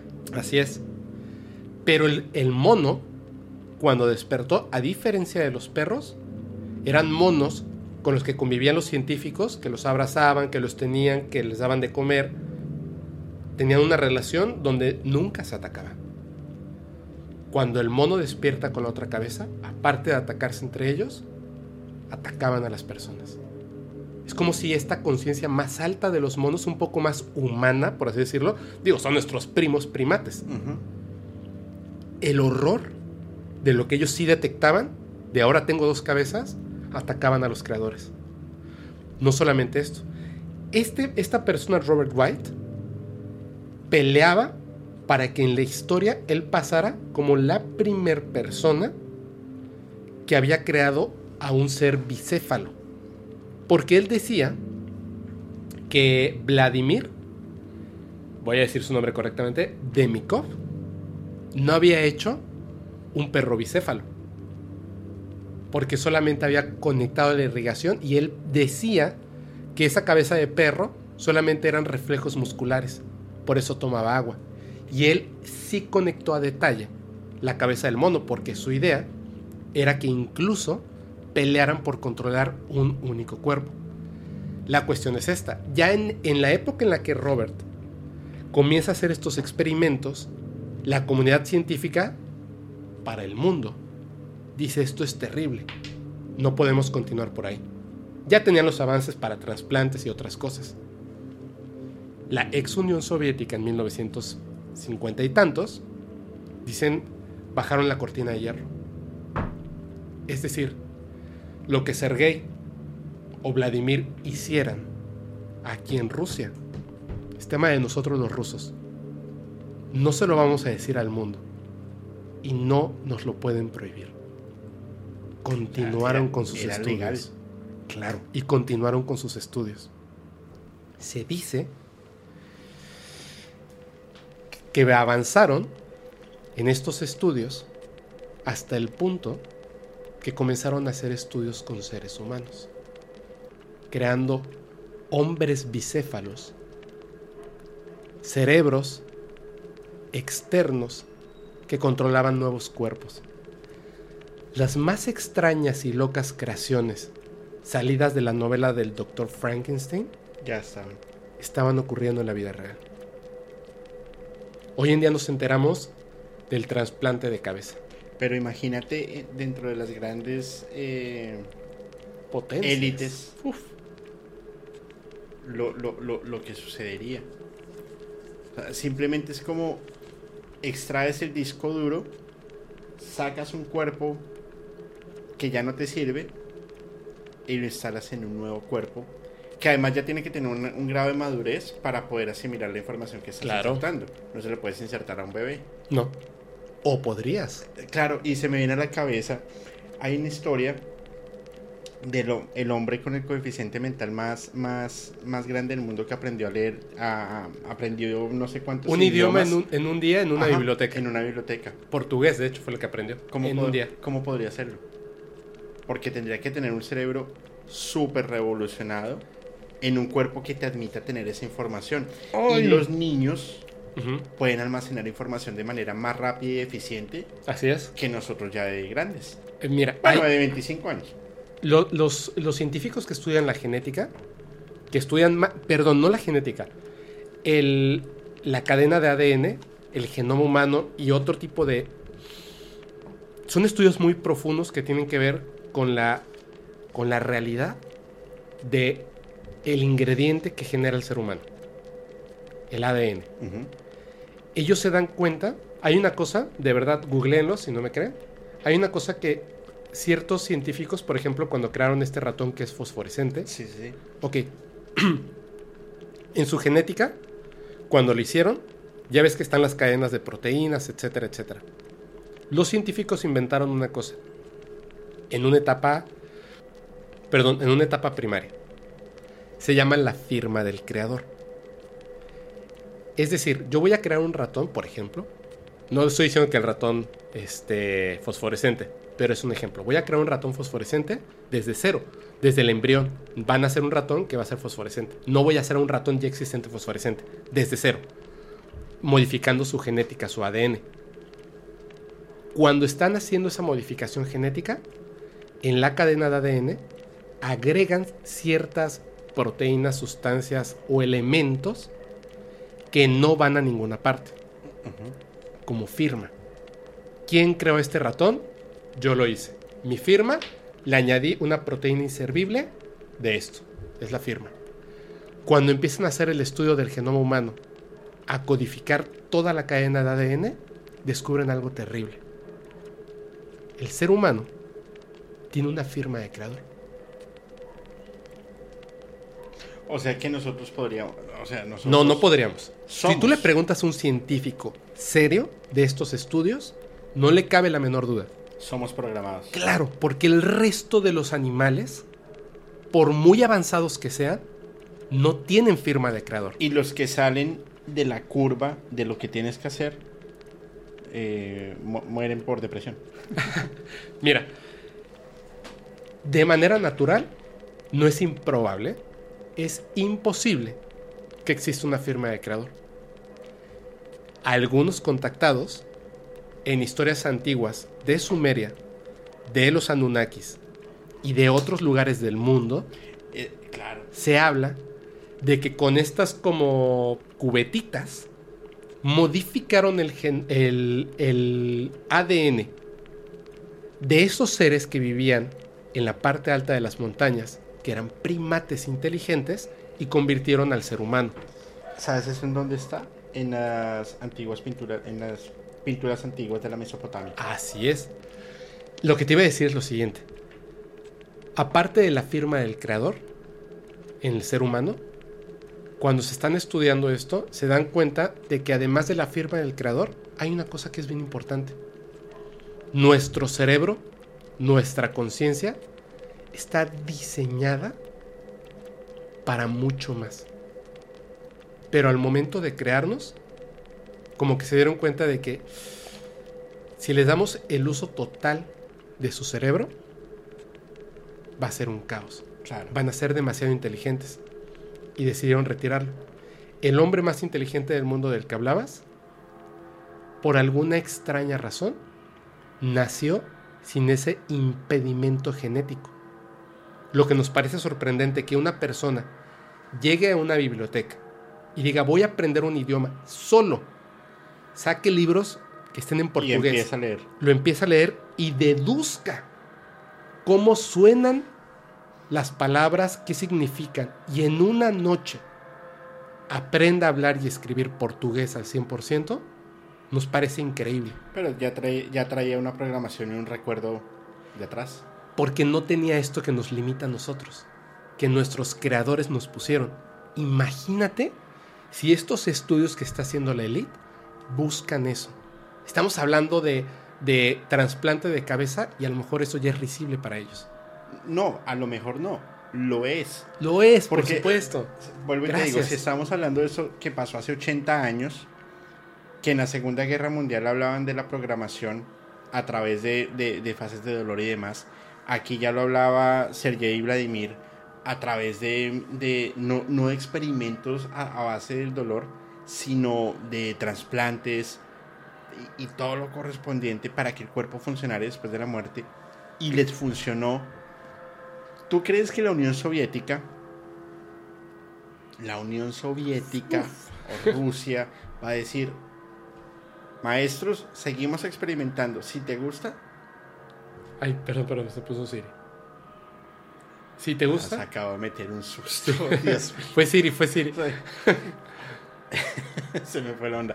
Si después, si Rusia dice, vamos a seguir experimentando, es porque ellos saben que tienen unos avances enormes. Claro. Ellos no están improvisando. Ellos no van a, ay, bueno, vamos a la prueba y error a ver si funciona. Y si no, mira, aquí está tu cheque y puedes irte. Y las grandes élites no van a soltar el poder. Es que el poder no, no, no se deriva. No se entrega. Mira, te entrego el poder y mirar tú qué haces. Si llegas tú con tus nuevos ideales. No, no, no. Nada de eso. Las logias, los Illuminati, los masones, ya traen una sola línea Sí. que me hace mucho juego con el pasar esta información de un lado para otro. Hace unos capítulos hablábamos de que nuestras conductas cerebrales eran por em, redes colmena. Sacas una idea, metes un virus y toda la colmena se contagia. Sí, todo se contagia. Eso es el control cerebral en masas. Así es. Y es el siguiente tema que empieza Bluebeard, El- MK Ultra. El que vamos a hablar en. Claro, Vamos a, vamos a tomar MK Ultra desde cero. ¿Te parece? arráncalo. No, no, no. En el próximo capítulo. donde Ah, así. ok, no, no. Sí, me, me encanta el No, tema de a MK mí me encanta también. Pero es que nos ibas a hablar de, de Beatles. Claro, porque Porque todo lleva para allá. Claro, y, y todo va a terminar. Bueno, va a terminar, no, va, va a seguir, pero entra dentro, dentro de una secuencia de cómo a través de la fisiología, Ajá. a través de la mente, a través del análisis, podías llegar a, a, a, a- esto. Y mira, simplemente para dar una reseña Ajá. de lo que viene en, en, en este capítulo de los virus con el proyecto Bluebeard, que es la creación de nuevas identidades, Ajá. inducir la, la amnesia para borrar los recuerdos y la programación cerebral, Formatear el cerebro. formatearlo completamente. Es que, es que ya todo me hace sentido. En serio, cada capítulo se me estalla la cabeza con algo diferente. Porque la información que no te sirve, simplemente la olvidas. Ajá. y no es. ocupas capacidad de almacenamiento en cosas que no, no, no, no, no te sirven, creas múltiples personalidades o, o- o la creaban Ajá. o creaban también falsas identidades. Ok. Cualquier fin. Pero ahora tú ya no eres Fepo, sino ahora eres Julio. Y te meten en la cabeza que eres Julio. Entonces, los nazis lo hacían a través del dolor. Ajá. estos que estamos hablando, Vladimir y todo, eh, Vladimir y, Y Sergei, Sergei. lo hacían a través de, de implantación o, o trasplantes cerebrales y todo lo demás. Proyecto Monarca a través de un montón de estrategias. Pero ellos hacia los años 60 ya lo empezaban a hacer. Entre el proyecto Artichoke, que era de la CIA, e investigaba procesos de interrogación para que el cerebro para explicarlo de una forma más fácil. Tú coges un computador Ajá. y le abres 100 procesos a la vez. Ok. ¿Qué pasa con el computador? Se atora. Se bloquea. Se bloquea, claro. Lo mismo querían hacer con el, con, con el comportamiento de las personas.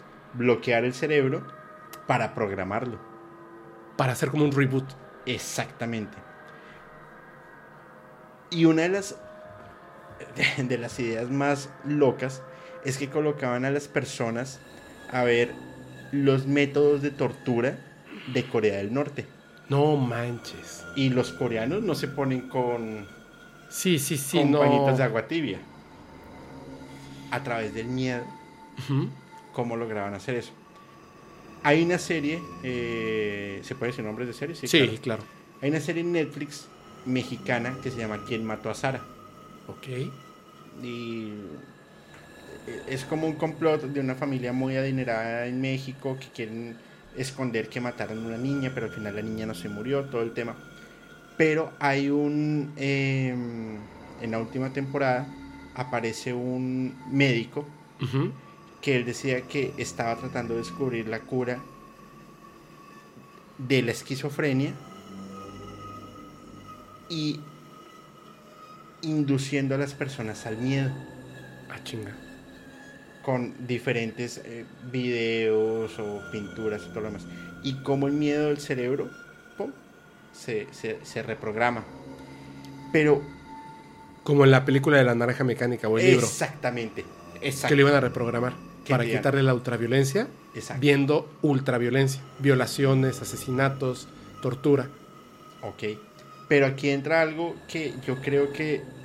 l- Bueno, Sergei y, y- y Vladimir no creo que lo tuviesen en cuenta porque era de, de animales. Pero el Instituto Tavistock, Tavistock, perdóname, Tavistock, no sé si lo has escuchado. No, nunca. De ahí sale el MK Ultra. es la base fundamental. ¿Y sabes cuál era el pilar de investigación? Freud, el psicoanalista. Porque no simplemente se trata de modificar la conciencia de las personas, sino a través de tu psiquis, cómo la puedes reorientar para que vaya hacia algo. Entonces fíjate que cubren todo, lo fisiológico, lo mental, Lo emocional. lo emocional.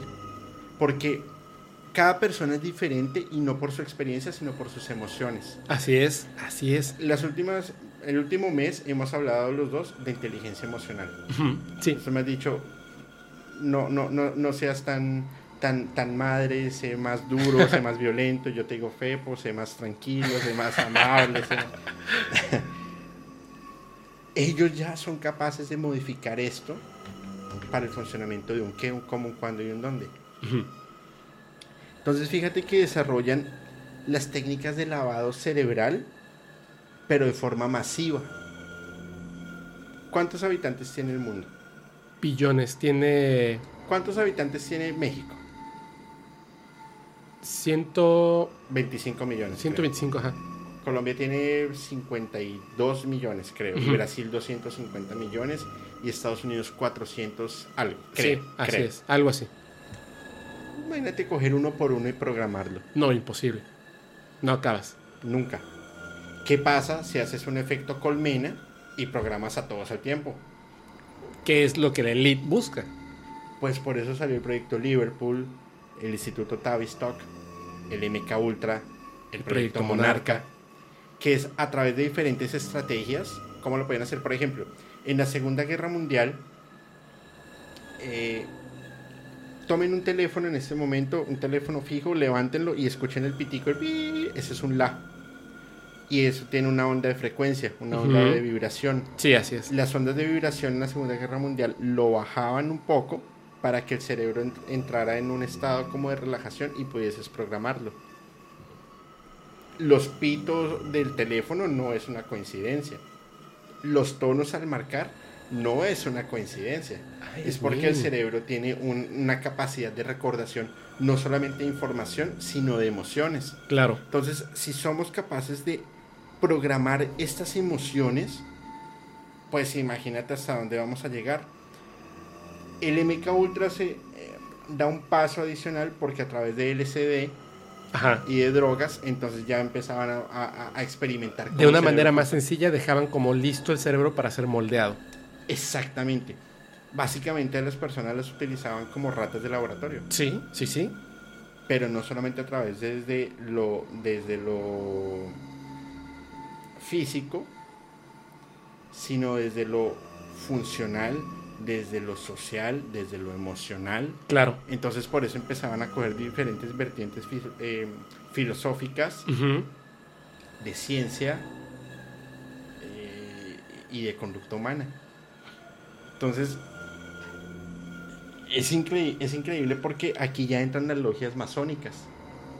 Y a través de, lo vamos a ver en el, en el en vivo de los Beatles, que viene, viene de diferentes ondas, ¿no? Porque tú, vamos, tú vas a hablar de un tema súper específico, Ujú. yo voy a hablar ahí sí desde lo paranormal, Claro.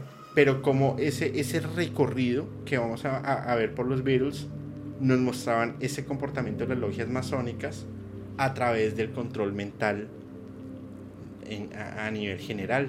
Claro. Ya como Aleister Crowley entra y eh, da una disrupción, lo vimos en el último en vivo, lo sentimos por el sonido, yo sé que traigo la mala suerte, pero en el en vivo, en, en el, en, la, mm, eh, en el análisis de Revolution 9, Ujú. pues como, como, como John Lennon nos contaba la, la, la historia de la muerte de Paul McCartney y toda la adoración satánica y demás. Es que mira cómo, cómo estamos programados. De verdad, mira cómo estamos programados. Todo el ser humano. O sea, y además es como por regiones, porque es la manera en la que se controla. Claro. Si yo te diga ahorita, así literalmente, Turip, ip, ip, ip, ¿sabemos a qué me refiero? Es un meme que tiene que ver con, con una canción que por medio de un... Es, es una cuestión ahí que, que nace de una persona y un, un, este, una página de internet donde la música la convierten como, eh, por- vagamente, porque no, no recuerdo muy bien cómo es, pero es, digamos, en texto. Así suena en la computadora y tal, ¿no? Como la música de Daft Punk, etc. Así es. Y sabemos que es un meme hoy en día, que pasó a ser una broma. No es gracioso. Y lo usamos sin saber de dónde proviene.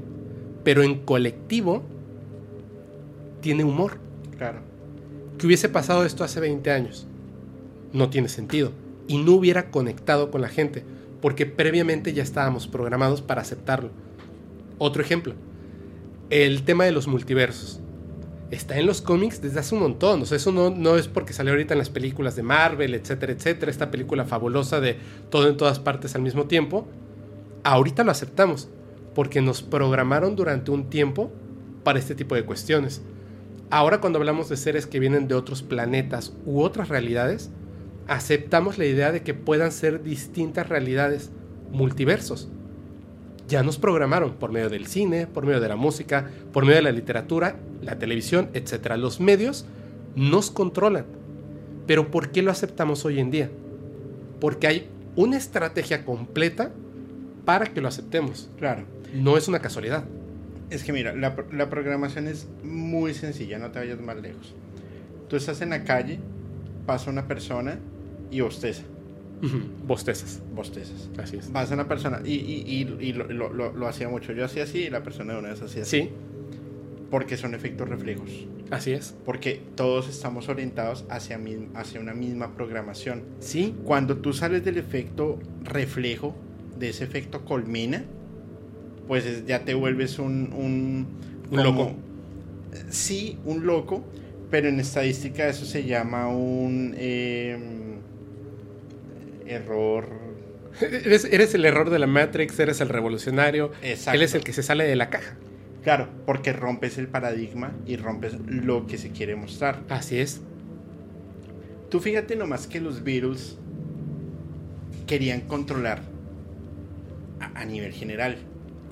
Pero O aquí sea, nos- la idea, ¿no? La idea, claro. Ajá. Pero aquí nos hemos sentado a decir los Beatles entonces tenían lo- la, la Sandpaper y el- el- la carátula del álbum o Mensajes ocultos, mensajes subliminales ocultos y y más. demás. ¿Qué pasa si los Beatles lo estuvieran haciendo al revés? Y ellos estuvieran diciendo, ojo que los quieren controlar. Sería más lógico Claro. que ellos hubiesen a que ellos hubiesen obedecido. Si no los Beatles no se hubiesen acabado. Tiene sentido. Claro. Como le pasó a Jim Carrey. ¿Por qué crees que mataron a John Lennon? Claro. Como le pasó a Jim Carrey. Como le pasó a Jim Carrey. Lo vetaron porque él dijo, ojo. Y le destruyeron ya- la vida. Sale al, al- al show de Jimmy Fallon eh, con sus temas de la burla hacia los masones.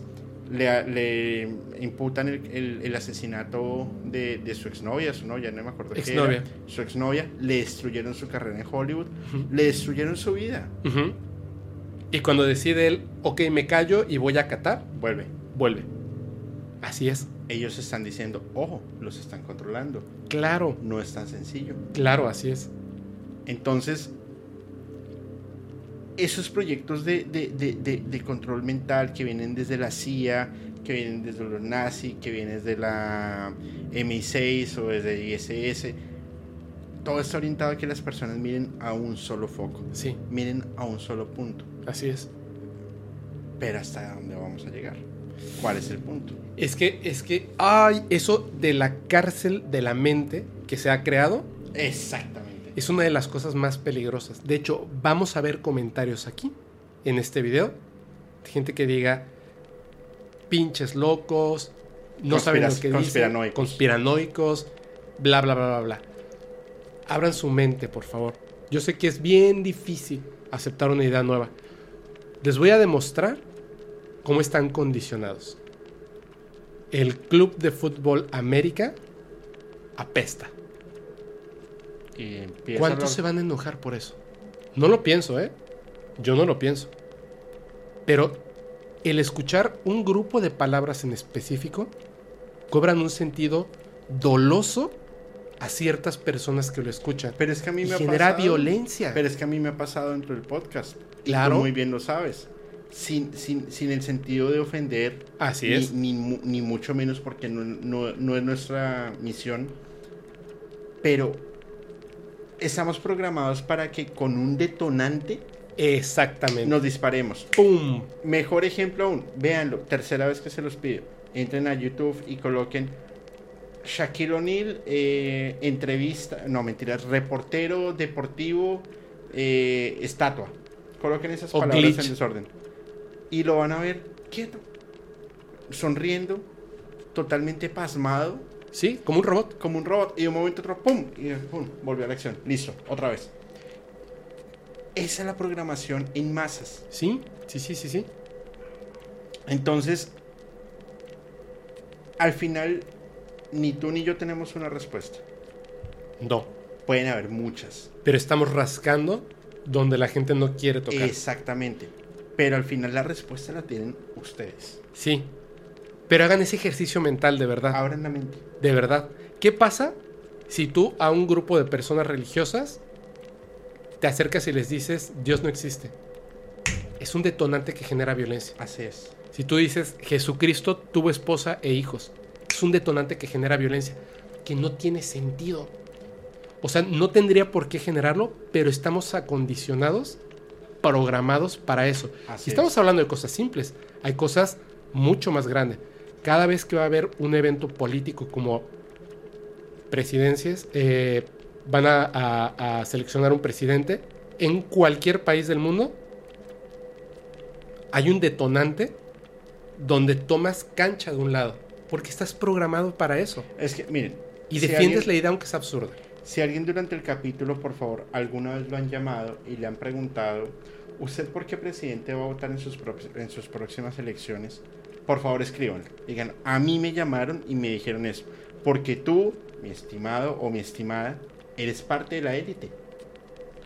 A ninguna persona, como tú o como yo, nos tienen en cuenta porque nosotros somos manejados Así es. por alguien de más poder. Así es.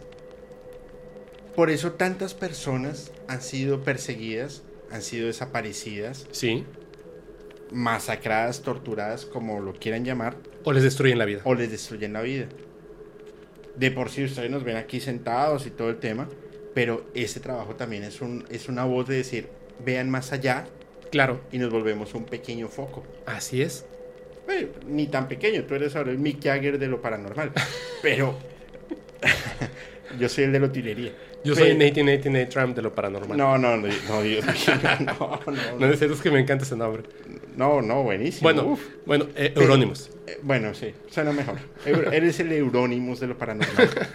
Pero estamos rompiendo ese paradigma y yo estoy convencido que a muchas personas les vamos a dejar hoy algo para pensar. Los que hayan leído El psicoanalista, Ujú. únanlo con lo que pasa hoy con Twitter. Así es. Porque el hombre más poderoso del mundo, bueno, uno de los hombres más poderosos del mundo, Elon Musk. Juega con las emociones, pensamientos, programa y comunica. ¿Qué le hace falta? Yo creo que hasta a veces juega con ese control que sabe que tiene. Pero ¿qué le hace falta? No sé. Piensen, ¿qué le puede hacer falta a una persona como Elon Musk para acabar de controlar? Porque tiene todas las fuentes del poder. ¿Tiene poder político? Claro. ¿Poder económico? Por supuesto. ¿Poder de comunicación? Alcance, programación. Pero ¿qué le podrá hacer falta? Yo creo que algo le hace falta. No sé qué es. Porque no ha llegado a un punto de perfección para su plan. Yo creo que porque él no es parte de la élite. Exactamente. Eres una pieza más. Sí, y lo sabe, que es lo peor de todo. Él sabe que él no es parte de la élite. Entonces, va una pregunta más allá. ¿Quién y dónde está la élite? Hay un tema del que no puedo hablar porque me, me tumban el canal. Yo lo sé. Es una persona, pero sí lo pueden ver. Hay un programa en HBO. No me acuerdo en este momento del nombre del programa, pero si ustedes tienen HBO, eh, HBO Max, ahí sale. Está en inglés. Es como un late night Esta persona es súper inteligente, súper acertada. Hizo un capítulo específicamente. Voy a poner la captura de pantalla para que sepan de cuál estoy hablando porque no recuerdo el nombre. Donde habla de el cobicho y de la persona que está detrás de esto. Parte de la élite. Cuando de eso hablan.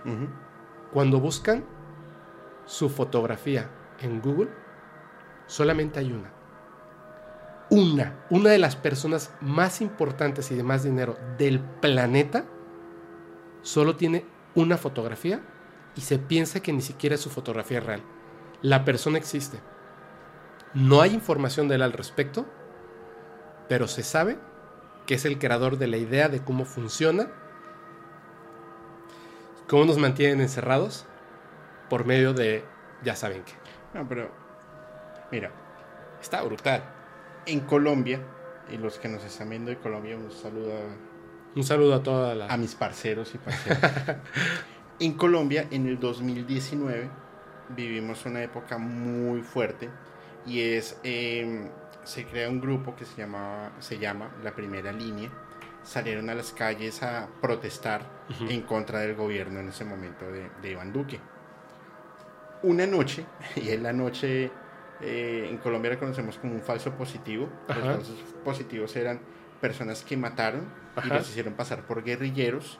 Eh, y fue, bueno, no voy a entrar a debatir temas políticos, pero la conocemos como la noche del falso positivo. ¿Por qué? Resulta que por WhatsApp llegó una cadena. Tengan cuidado. Mentiras, me voy a volver un poquitico antes. Estaba yo en una feria Ajá. en, en- en- en un centro comercial que se llama Unicentro a las 5 de la tarde por los eh, parlantes del centro comercial. Por favor, todo el mundo desalojar el centro comercial, lo vamos a cerrar. Hay toque de queda a partir de las 8 de la noche. Para que haya un toque de queda en Bogotá es que algo muy grave está pasando. Claro. Toda la gente revolucionada corriendo a sus casas, o sea, parecía la noche de la purga. Ajá. Tal cual. Y empezaron a llegar mensajes por WhatsApp. Se están metiendo a mi casa, se están metiendo a mi conjunto, No nos van a robar, nos van a robar. Y tú veías a todo el mundo. 2 de la mañana, 3 de la mañana, con cuchillos, machetes, escopetas, escopetas. Me di cuenta que mi vecino tenía una K-47. Ay, güey. El que se moviera en la calle, lo mataban. Si llegaron un millón de mensajes a los 7 millones de habitantes que tiene Bogotá diciendo se están metiendo a mi casa a robar, fue poquito. Y yo creo que ninguna de, o sea, no sé, el 70% de las personas, de los habitantes de Bogotá no dormimos esperando que se viniera esa horda de, de, de, De, de gente, delincuencia ¿no? Ajá, a, delincuencia. a hacer, a hacer saqueos. Y no pasó nada. ¿Y qué dijo el gobierno? No dijo nada. Todo por WhatsApp. Y si los, no- nuestros, mi- mi- mis amigos colombianos que estén viendo el programa, por favor comenten y digan si estoy mintiendo. No manches. Al otro día todo el mundo se reía. Decía, no, pues sí, fue una burla, fue una, una, un- una pega, como se dice en Colombia. Pero así funciona la identidad colmena. Así de bien estamos programados. Defiende tu casa. Defiende a tu familia. Exactamente. ¿De qué? No importa. Instinto de supervivencia, defiéndela. Pero no viene nadie, no importa. Tú te paras ahí, pistola, cuchillo, lo que sea, pero defiendes. Les voy a, les voy a, a- de lo que acabas de decir, ojo, investiguen. Antes del cobicho, un año antes, 11 meses antes, se hicieron pruebas con sujetos de prueba en países de Latinoamérica de un virus que provenía del murciélago, que tenía los mismos Así efectos antes de la primera persona infectada. Eh, la Guerra de los Mundos, por radio, que la leyó Orson Welles, excelente, mencionado como el mejor director de cine, yo pienso que no, sí creo que, que El Ciudadano Kane es una de las mejores películas, no creo que sea la mejor, pero él, literalmente, hubo gente que le disparó con escopeta al vecino, porque pensaban que los extraterrestres estaban Ahí. llegando y masacrando gente en las calles. Lo que acabas de mencionar Y hay un sinfín de historias similares. En Hawái, en Hawái, en una isla donde no puede salir, dijeron, viene un misil nuclear, nos queda una hora de vida. En televisión, en la radio, y después dijeron que fue un error, que se disparó el sistema de alarmas. ¿Ustedes creen que eso es una casualidad o son pruebas para ver cómo reaccionamos, para ver qué tan bien entrenados nos tienen Así en es. base a estos programas de los que acaba de hablar Julio y que hemos mencionado en otros capítulos? Piensen de verdad, deténganse un momento, respiren, analicen su entorno. ¿Vivimos o no en una cárcel de la mente? Claro, y más allá de eso es la seguridad que nos han vendido, es la seguridad que realmente necesitamos. Por supuesto que no. Porque a ti te pueden encerrar un año. Pero se acaba. ¿Y qué sigue ahora? ¿Y qué sigue ahora? Díganme ustedes cuán- cuántas cosas han llegado y cuántas están y cuántas vienen. Vuelvo a hacer la pregunta. En base a todo esto y todos los paradigmas, el entrenamiento que nos han dado, lo fácil que nos controlan, ¿de verdad creen que una raza de seres inteligentes extraterrestres espirituales va a poner pie en la Tierra abiertamente? no creo. No, obviamente no. Al menos que ellos estén experimentando con nosotros.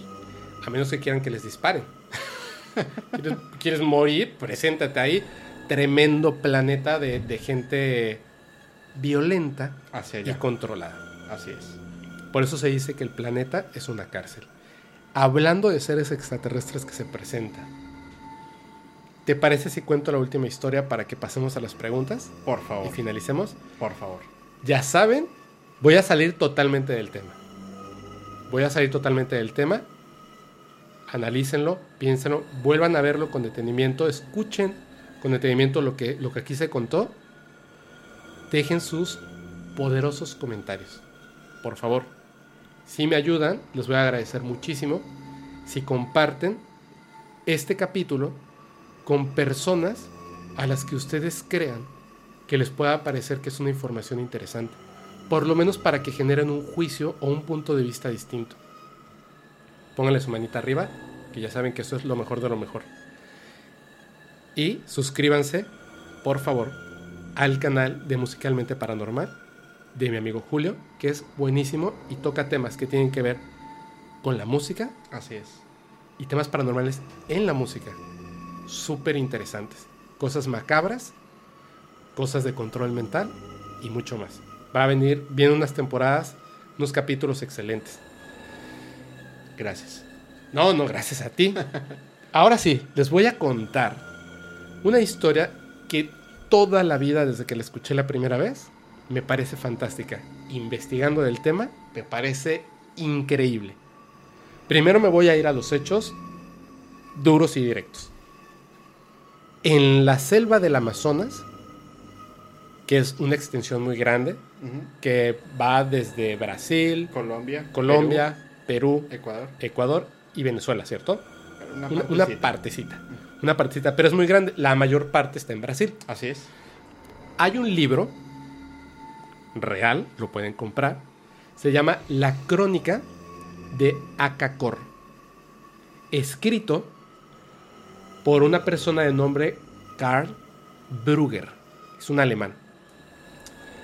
Esta persona escribe este libro de las crónicas, la crónica de Akakor, porque este libro narra los usos y costumbres, historias y leyendas de una de las civilizaciones más antiguas y primitivas del mundo, el pueblo de Mongulala. Este pueblo de Mongulala se supone, bueno, no se supone, está o estaba, si es que sigue existiendo, espero que sí, en la selva amazónica del Brasil. Esta persona, Carl, conoce a un indígena de este lugar. Este indígena se llama Tutankanara. Tutankanara, un hombre indígena de la región. Y le cuenta una historia que él le llama poderosamente la atención. Supuestamente, estas personas del pueblo de Mongulala, antiguo, una civilización antigua, hablaban de una ciudad intraterrena donde había tecnología. Esta ciudad intraterrena, que no es Mongulala, es otra ciudad, se llama Akakor. Por eso el libro se llama La Crónica de Akakor. No habla del pueblo de Mongulala, sino de estas historias que el pueblo fue recolectando de esta ciudad intraterrena de Akakor. Este, este indígena, Tutankanara, Tutankanara, él es de un lugar que se llama Barcelos, en el Amazonas, que está justo a orillas del río Negro. Lo que escribe Carl en este libro es tan impresionante, hablando de Akakor, la ciudad intraterrena, que incluso llegan otros investigadores y gente a conocer a Tutankanara. Tutankanara se vuelve un como guía de estas regiones y cuenta las historias más increíbles de estos lugares. Pero resulta que empiezan a haber sospechas acerca de Tutankanara después de la salida del libro. Porque empieza a desaparecer gente. Uno de ellos es un estadounidense, un norteamericano, de nombre John Reed. Otro, un suizo, llamado Herbert Banner. Y una sueca llamada Christine Heuser.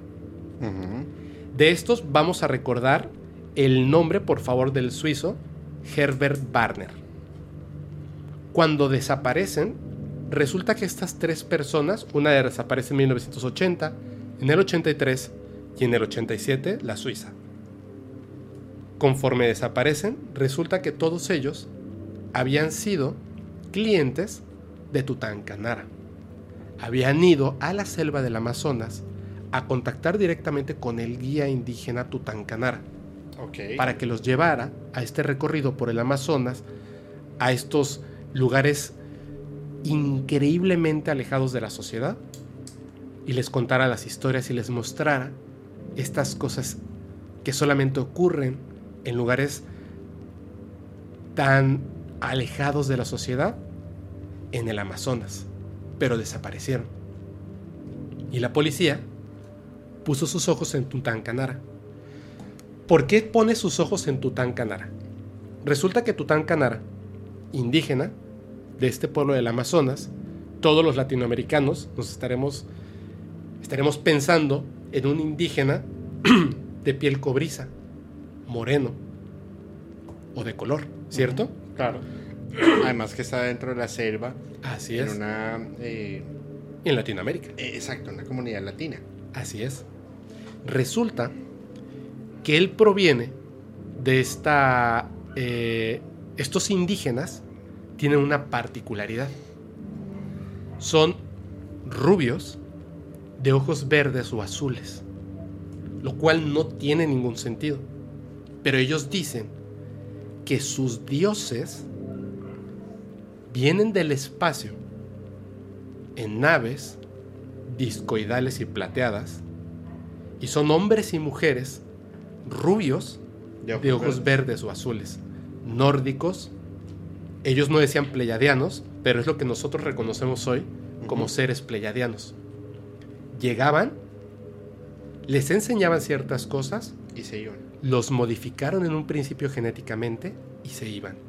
Ellos son descendientes directos de estos creadores, como les dicen, que provienen de otros mundos y que son rubios de ojos verdes o azules.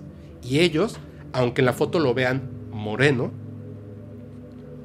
parece europeo. Aunque es un indígena. Bueno, pero... Tutankanara. Ok, pero vamos a ver. En teoría Brasil viene de, de, de, de la, de Portugal. portuguesa, Sí, que viene también tanto de Europa como, bueno, Sí, en ciertos sectores de, pero- Europa, de Europa. pero cuando llegaron los europeos. Esta es una civilización indígena toda la razón. previa a la llegada de los europeos. Y ya eran rubios de ojos azules y verdes.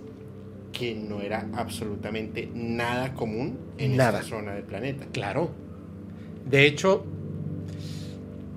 no conozco otra civilización antigua que fueran rubios, de ojos verdes o azules. ¿Latinos? Latinos. No. No. Por supuesto que No, no. porque en, en- en- Colombia los, los, los chipchas, no. En los incas hacia, hacia Perú, tampoco. Los bolivianos, tampoco. Venezuela compartía con Colombia. Wow. Resulta que esta persona toma notoriedad por medio del libro de Karl Brugger, la crónica de Akakor.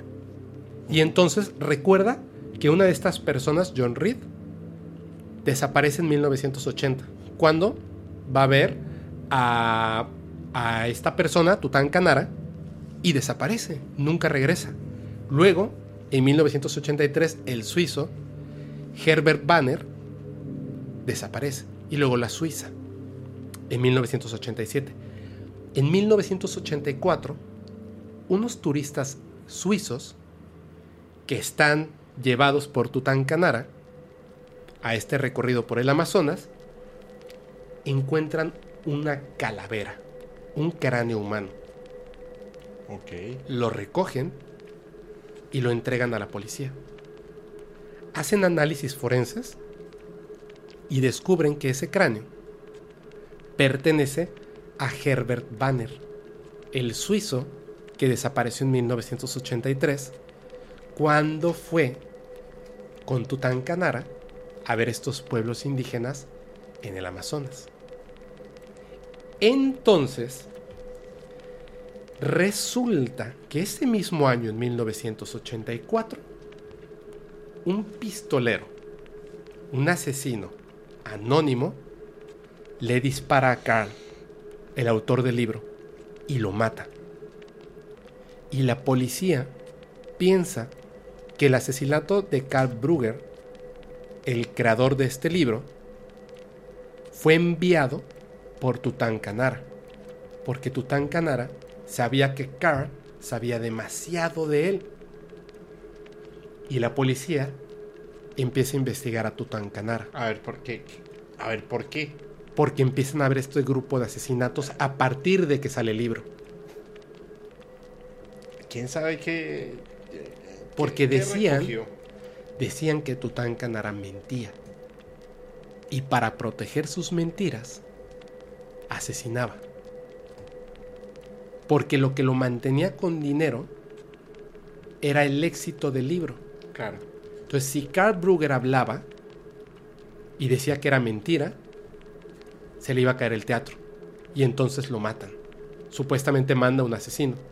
Y estos exploradores, el suizo, la suiza y más, que habían llegado con él, habían descubierto que Tutankamara mentía. Y por eso los había matado.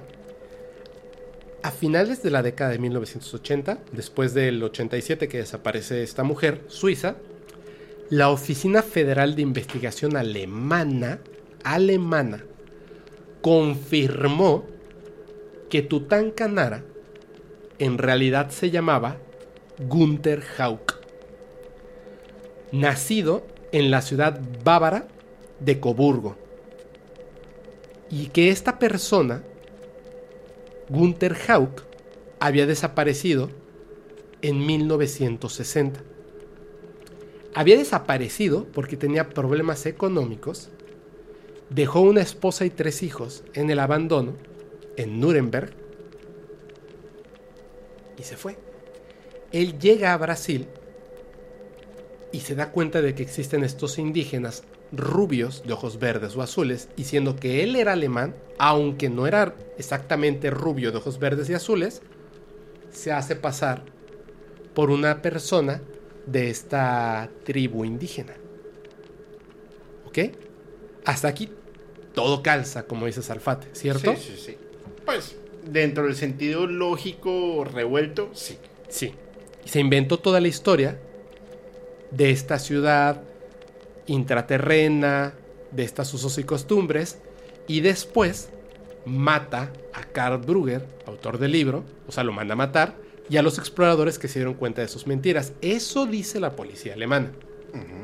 Pero hay un problema bien grande, donde todo lo que les acabo de contar, sentido común. Él dice que él no es alemán, que él no es esa persona. Claro, Tutankamara dice, yo no soy esa persona, no lo soy. Peor aún, la esposa que supuestamente dejó, cuando conoce a Tutankamara dice, este hombre no es mi esposo. Nunca lo había visto antes en mi vida. Pero la policía dice, sí, sí es él. Y todo lo que les acabo de contar, Es así. sí porque yo lo digo. Y porque soy la policía. Aunque la esposa diga, no, yo nunca he visto a esta persona en mi vida. Ese no es mi esposo. Es que pasaron ya muchos años y usted ya no se acuerda. Perdón. Pero tuve relaciones sexuales con él por lo menos tres veces porque tuve tres hijos. Este no es mi esposo. No importa. Para la policía, Tutankamara es esta persona. Pero, por supuesto, no tiene sentido, ¿cierto? ¿A qué voy con todo esto? Tutankamara le contó a Carr para el libro que cuando él era joven, antes en su tribu y hasta la fecha, practican el canibalismo. Hay una razón muy importante por la cual practican el canibalismo. No es simplemente de que, uy, qué rico, la Carne carne. humana. De hecho, le pregunta, ¿a qué sabe la carne humana? Y dice, más o menos como la carne de cerdo. Es lo más parecido. De hecho, por eso muchas personas dicen que en la Biblia Dios prohíbe comer carne de cerdo. Ajá. Porque se parece a la carne humana. No solamente visualmente, sino en su sabor. se- es como la carne humana. Por eso no debes de comer carne de cerdo. Es como una práctica caníbal. Así es. Él dice que sí, en efecto, la carne humana sabe más o menos a la carne de cerdo. Le pregunta, ¿tú alguna vez has comido carne humana? Sí, cuando era joven. Y otra tribu llegó a atacar, por ejemplo, en alguna de tantas veces. Peleamos, los derrotamos, los pelamos, porque los huesos no te los puedes comer, los preparamos y los comimos. ¿Por qué se los comían? O sea, habían muchas cosas que comer. ¿Por qué te comerías a un ser humano? Porque una práctica común de nosotros es poder vencer el miedo. Si le temes a algo, cázalo Y cómelo. y cómetelo. Pero el- el canibalismo, No, no, no, en ellos. claro. Pero, bueno, prosigue. No, no, dilo, dilo, dilo. No, eh, es que el canibalismo desde diferentes regiones del mundo tiene, tiene muchas percepciones. Así es. Unos las hacen como rituales, otros por instinto de supervivencia. Por ejemplo, la tribu centinela en, en- en la India, creo que es. Bueno, que aún practican el, el canibalismo. eh, lo hacen por un tema religioso y espiritual. Sí, Depende del contexto. Depende para, del contexto. Pero para estos era por miedo. Ven- Vence el miedo, básicamente, ¿cómo vencerlo? Cómetelo. De hecho ellos no lo veían como canibalismo. Ellos lo veían así. Exacto. Llegaba, ¿sabes qué? Hay un insecto que picó a una persona y murió. ¿Qué insecto fue? Ese. Buscaban el insecto, Lo preparaban. y lo preparaban y se lo comían. Y toda la tribu tenía que comer el insecto para perder el miedo al insecto ok, y cazarlo. Era como una manera de subir en la escala. Ok. Entonces, en algún momento que tuvieron conflictos con otras tribus cercanas, los mataban y se los comían. Un día, dice él, que estuvo presente. Era un niño. No tan pequeñito, ya tendrá como 12 o 14 años. Despertó porque había un alboroto en la tribu. Primero, pensaron que se trataba de algún tipo de globo. Y luego empezaron a decir, los creadores regresaron. Había una esfera metálica enorme que venía bajando del cielo y se posó por encima del río. Luego comenzó a acercarse hacia ellos lentamente y ellos se prepararon para recibir a sus creadores. Por supuesto, venían en una nave distinta. Siempre habían venido en estas naves discoidales plateadas y esta era una esfera perfecta, pulida, como un globo inflado, totalmente metálico. Se acercó, ellos dieron el espacio para que se acercara. A un punto antes de tocar, a unos centímetros o medio metro, antes de tocar con tierra, se abrió una compuerta y bajó algo como una plataforma que tocó el piso. Y entonces salieron los tripulantes. Eran cuatro seres, de piel grisácea oscura, ojos grandes, sin cabello, sin orejas, boca muy pequeña, nariz muy pequeña. Descripción tal el cual. clásico alienígena gris. Así es. Vestidos con trajes negros ceñidos al cuerpo, brillante. Cuando bajaron y caminaron, ellos en ese momento se dieron cuenta, esos no son los creadores. Es algo más. Y les tuvieron miedo. Y les dio miedo. Y empezaron a rodearlos. Y estos seres dice que bajaban y se daban cuenta de que ellos les tenían miedo. Y entonces los seres los observaban y cambiaron su forma de caminar. Se volvieron amenazantes. Ya no venían caminando, que era un caminar raro, distinto al de un ser humano, Ajá. que eran bípedos, Sí. Empezaron a caminar distinto. Bajaron la cabeza y los, se acercaban hacia ellos de una manera amenazante. Y entonces el jefe de la tribu levantó sus brazos Dio la orden. y aplaudió dos veces. Sacaron las armas, los rodearon y los capturaron. Y dijo el, el líder de la tribu, son amenaza, mátenlos. Y a la hoguera. Los mataron. Tenían la sangre azul. Comenzaron a hacer el trabajo normal de comida. Los empezaron a despellejar. Primero, con mucho cuidado y mucho trabajo, lograron quitarles las ropas. Los empezaron a cortar, a desprender las carnes de los huesos.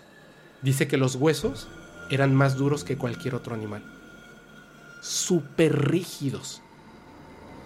Separaron las carnes y las pieles y prepararon un caldo con los cuatro seres. Cuando se los comieron, y voy a decir la descripción, que esto es bien raro.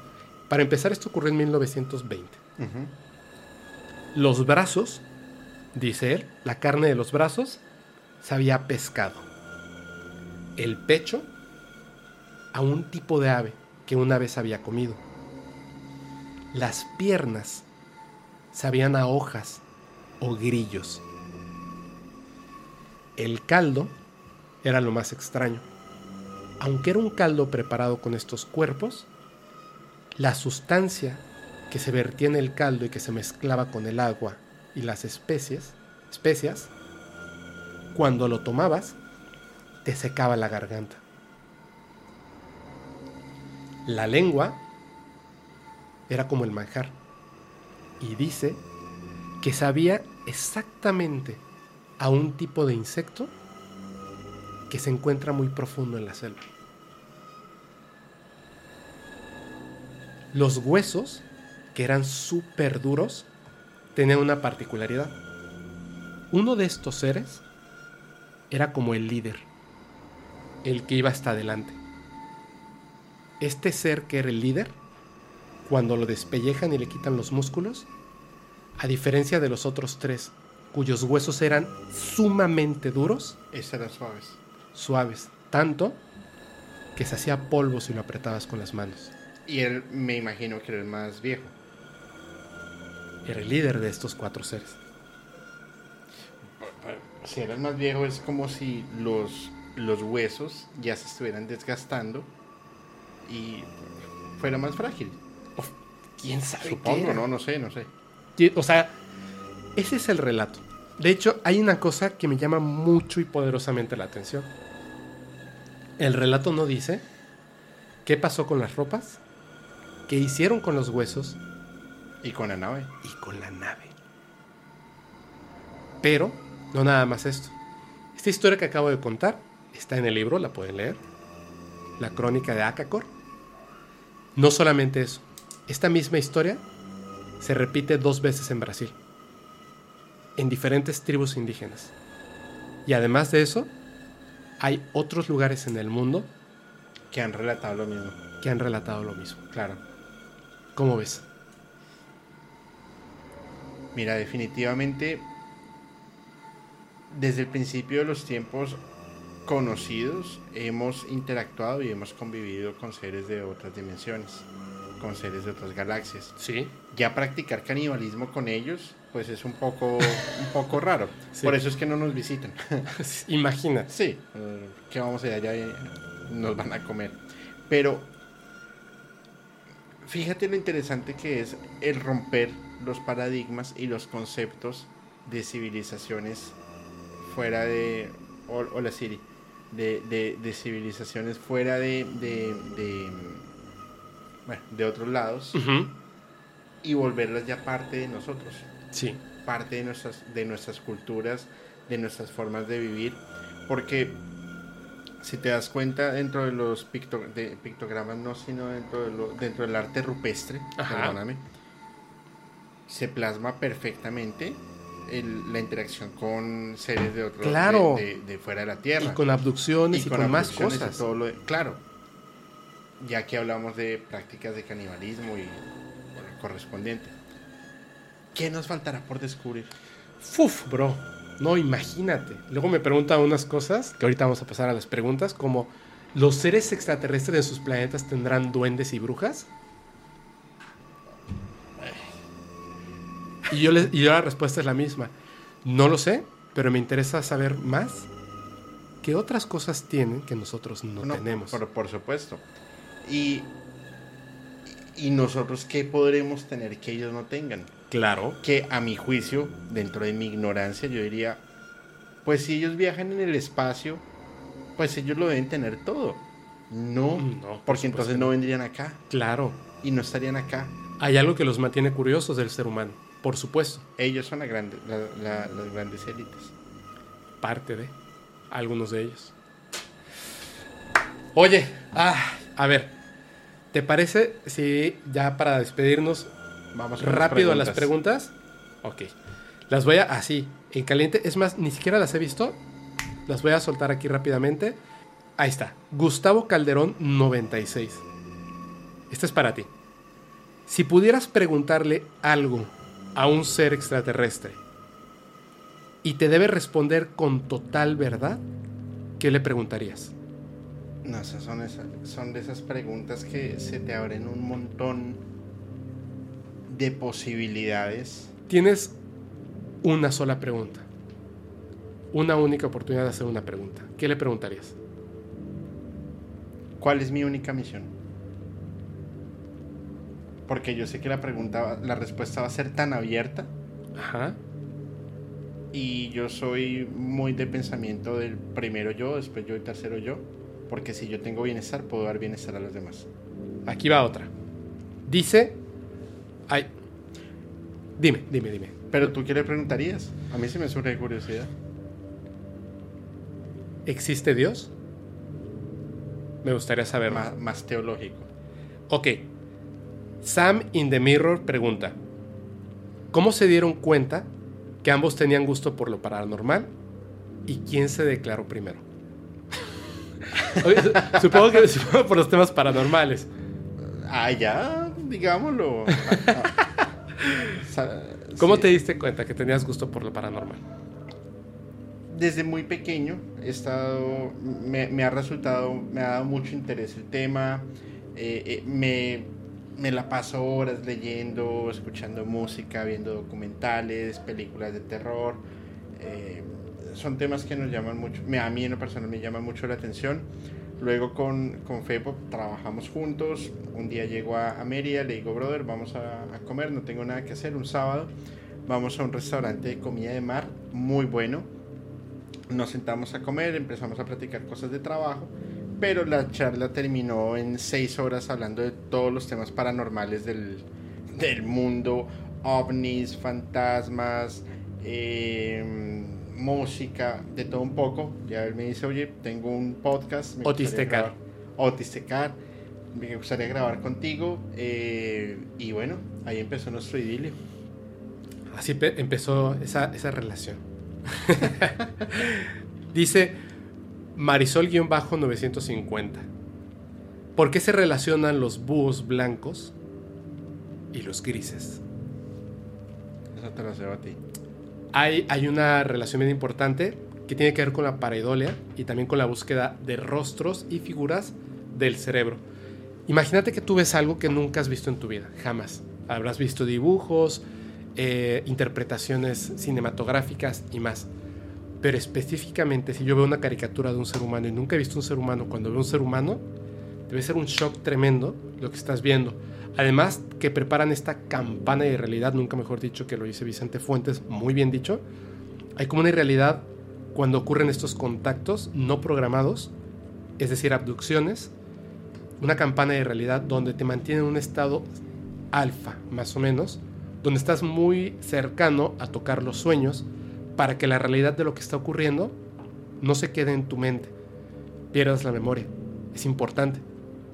Entonces, la memoria registra ciertas cosas. Estos seres que ante esa luz tan fuerte que mantienen en los lugares a los que se llevan a las personas, de piel grisácea pálida y ojos negros, por lo que tienen para cubrir sus pupilas, parece como la cara de un búho blanco. Tu cerebro, esa memoria, Lo quieres volver un búho blanco. lo quieres volver a lo que tú reconozcas. Como nunca has visto un ser extraterrestre fue la única vez, lo que ves es la cara de un búho blanco. La película de Cuarto Contacto lo narra muy bien y ahí lo pueden entender. Ella, además, Marisol, mandó una segunda pregunta, que no la vamos a responder porque creo que ya la respondí. Obviamente hay que tener mucho cuidado con esto. Uno de cada mil pudiera decirse que es realmente un caso de abducción. Generalmente son miedos nocturnos, pero dice, desde hace muchos años tengo el mismo sueño con un búho blanco. Pero puede ser un reflejo del cerebro también. Por eso, digo, hay que tener mucho cuidado. No Así es. todos son así. Y esta es, me gusta mucho, esta sí va para ti. Dice, eh, ay, no puedo decir su nombre, dice STFU Christian NN. ¿Cuándo vas a contar de Ramstein? Que cuentes un poco de Ramstein, pero yo le cambié la pregunta. a ¿Cuándo vas a hablar de Ramstein? Viene un buen programa de, de Ramstein. eh, vienen dos invitados de Colombia. Uno de ellos vive en Argentina, otro es músico. Y Ándale. me estoy internacionalizando. internacionalizó. Y al regreso a, a- a México vamos a grabar algo de Ramstein, bien, bien, bien específico, porque adicional eh, hay de todo un poco. Hay historia, hay muy buena música, hay misticismo, pero hay un tema de simbología que quiero que analicemos muy bien en función al fuego y a las culturas europeas Ándale. alabance- a- alaba- alabanza al fuego. Va a estar bien interesante. No les voy a dar más detalles. Ya está. Ahí nos vamos. Oye, yo creo que esta es la mejor manera de cerrar este episodio. ¡Ah, no! Ah, no, no, no. no. Viene Ah, más. espacio, no. por favor, cuéntanos, por favor, cómo vas musicalmente paranormal. Muy bien, vamos tres capítulos. Culto a la misantropía, eh, terror y atención. Y se me olvidó el segundo capítulo del miedo a la aberración, creo. que Del miedo a la aberración, sí. Ha sido un recuento muy rápido de lo que ya hemos hablado acá.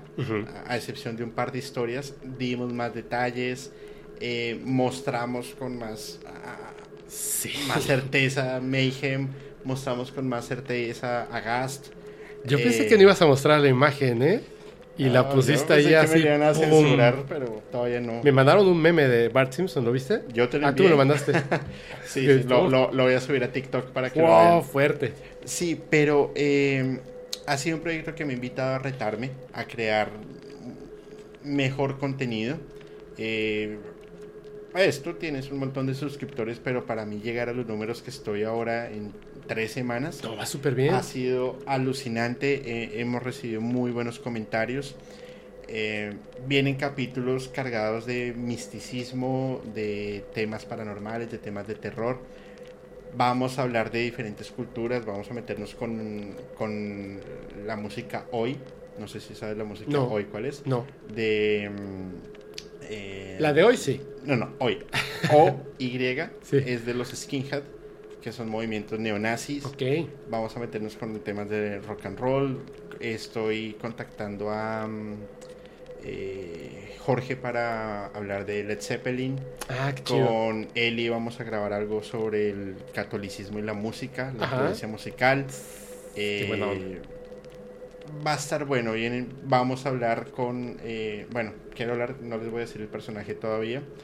eh, sobre las culturas religiosas y la música, como temas de, de invocaciones y, y- y- y demás. Vamos a hablar de la historia del reggae paranormal, que hay unas historias súper interesantes. Y bueno, vienen unos capítulos súper chéveres, van, vienen nuevas dinámicas. Vamos a hacer, espero en pocos, pocas semanas empezar a hacerlos en vivo. Ajá. Eh, por supuesto, súper invitado. Gracias. Y bueno, vamos, vamos que es lo importante. Y Súper. gracias como siempre por, por el apoyo, las recomendaciones y No, muchas gracias a ti. tenemos un montón de buenas oportunidades. Qué chido, qué chido. Me da muchísimo gusto. Disfruto mucho. Es que aparte siempre lo escucho antes que todos los demás. Te- Tengo mi credencial VIP de Musicalmente Paranormal. All, all access. All Access. Tengo así backstage, todo. Ahí les voy a subir unas historias para que vean cuando estuvimos grabando y lo van a disfrutar muchísimo. Así que ya lo saben. Vamos a poner las redes sociales, vamos a poner una tarjetita. Vayan a suscribirse a Musicalmente Paranormal. Así es. Hagamos más grande esta comunidad paranormal, que incluye a toda Hispanoamérica, por supuesto. En algún momento, este. Bueno, no, a todo, a todo el mundo, a todo el mundo, pero pues hablamos en español. Nada más es eso. No, pero fíjate, me, me han escrito personas pues que hablan español, pero están en China, Sí. en Italia, en Francia, España, Buenísimo. América, por supuesto. Por eso dije no a todo el mundo, pero que hablen español. Por- digo, porque hablamos español. Pero o si lo entienden, también. Me mandaron por ahí hasta me mensaje así largo en portugués. Y yo dije, hombre, pero si yo solamente hablo portuñol. Así que Dices, No. obrigado, cerveciña. Sí, la verdad es que dije, con, todo lo que hemos estado trabajando de, de bueno, estas cosas ahí de, de trabajo, donde se incluye el portugués, yo dije, sí lo voy a entender. No, no entendí nada. Perdón, no entendí nada. Dije, bueno, luego lo voy a copiar y traducir a ver qué, qué estaba diciendo esta persona. No, y, y- y todo lo que hacemos en, en Podcast Paranormal, en Musicalmente Paranormal y en todos estos, esa comunidad de, de- de creadores de contenido, créanme que es con mucho esfuerzo, es Claro. con mucha, muchas horas de trabajo, muchas horas de estar investigando, de estar leyendo y... Y, y- y les pido porfa que valoren el, el trabajo que se está haciendo y no una valoración económica porque no se trata de eso sino una valoración de, de- del respeto, una valoración de si hay algo que Del está mal- apoyo. del apoyo, si hay algo que está mal, digan, oye, eso está mal y cero rollo, en serio que no pasa nada, pero eso no es, ese, ese, esa Es retroalimentación, feedback, ese retroalimentación. constructivo sí que nos enseña y nos, y nos vuelve, nos motiva a hacer cosas buenas. Eh, pero vayamos por, por, por esta onda de la tolerancia porque en serio que es un trabajo maravilloso. Muchas veces nos juega una mala pasada. Sí, los no, los nervios, el tiempo, el cansancio. No sé, creo que no hemos dormido bien en las últimas tres semanas por trabajo ¿Tres? que tenemos. Yo voy a cumplir un año. Yo ya voy a cumplir un año viviendo en México, calcula. Y yo un año de no dormir. Entonces, es un trabajo que le estamos, le estamos echando muchas ganas y es un trabajo para que ustedes lo disfruten, para que los martes se conecten con el capítulo estreno, los miércoles o jueves con tus historias, tus miedos, los viernes con los en vivo, los sábados con Musicalmente Paranormal.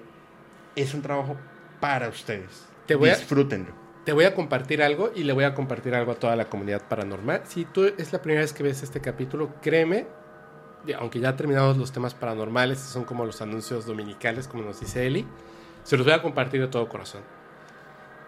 Eh, es cierto, ah, yo lo, había visto en los creadores de contenidos, lo he visto en diversas personas, porque pues desde hace mucho tiempo tengo amigos que eh, son lo que se denominan influencers, ¿no? que tienen más de 100 mil seguidores en ciertas redes sociales. Tengo un amigo que nunca lo he aquí, qué extraño. Tiene, es, yo creo que es el influencer más importante de aquí de Yucatán. Eh, de hecho, son varios que pasan del millón de seguidores. Bueno, ya viste que vino, él no es de Yucatán, pero ya vino dos veces el documentalista. Por ahí está también este, otros, otros que ni voy a decir sus nombres, otros que no he invitado porque eh, justamente quiero traer gente para que hablemos de cosas paranormales, ¿no? Del tipo y no nada más porque, uy, tienes un millón de seguidores, ven para Ven acá. a ver qué. Para nada. Pero que es bien importante que yo veía mucho en las redes sociales y en los contenidos que creaban que dicen una máxima que es no alimentes al troll. Yo decía, ¿por qué? Porque como ser humano, honestamente, un buen comentario, pues obviamente te llena buena vibra, pero un comentario te mata sin comentarios buenos. Sin embargo, y por eso te lo comparto, hay muchas personas y me sumo a ellos en algún momento. Yo hice algún tweet de odio hacia algún eh, influencer, creador de contenido o algo, porque sientes que no te van a leer, no te van a escuchar y no importa, y entonces puedes tirar el hate ahí. Así como que descansa el alma y descansa el animal.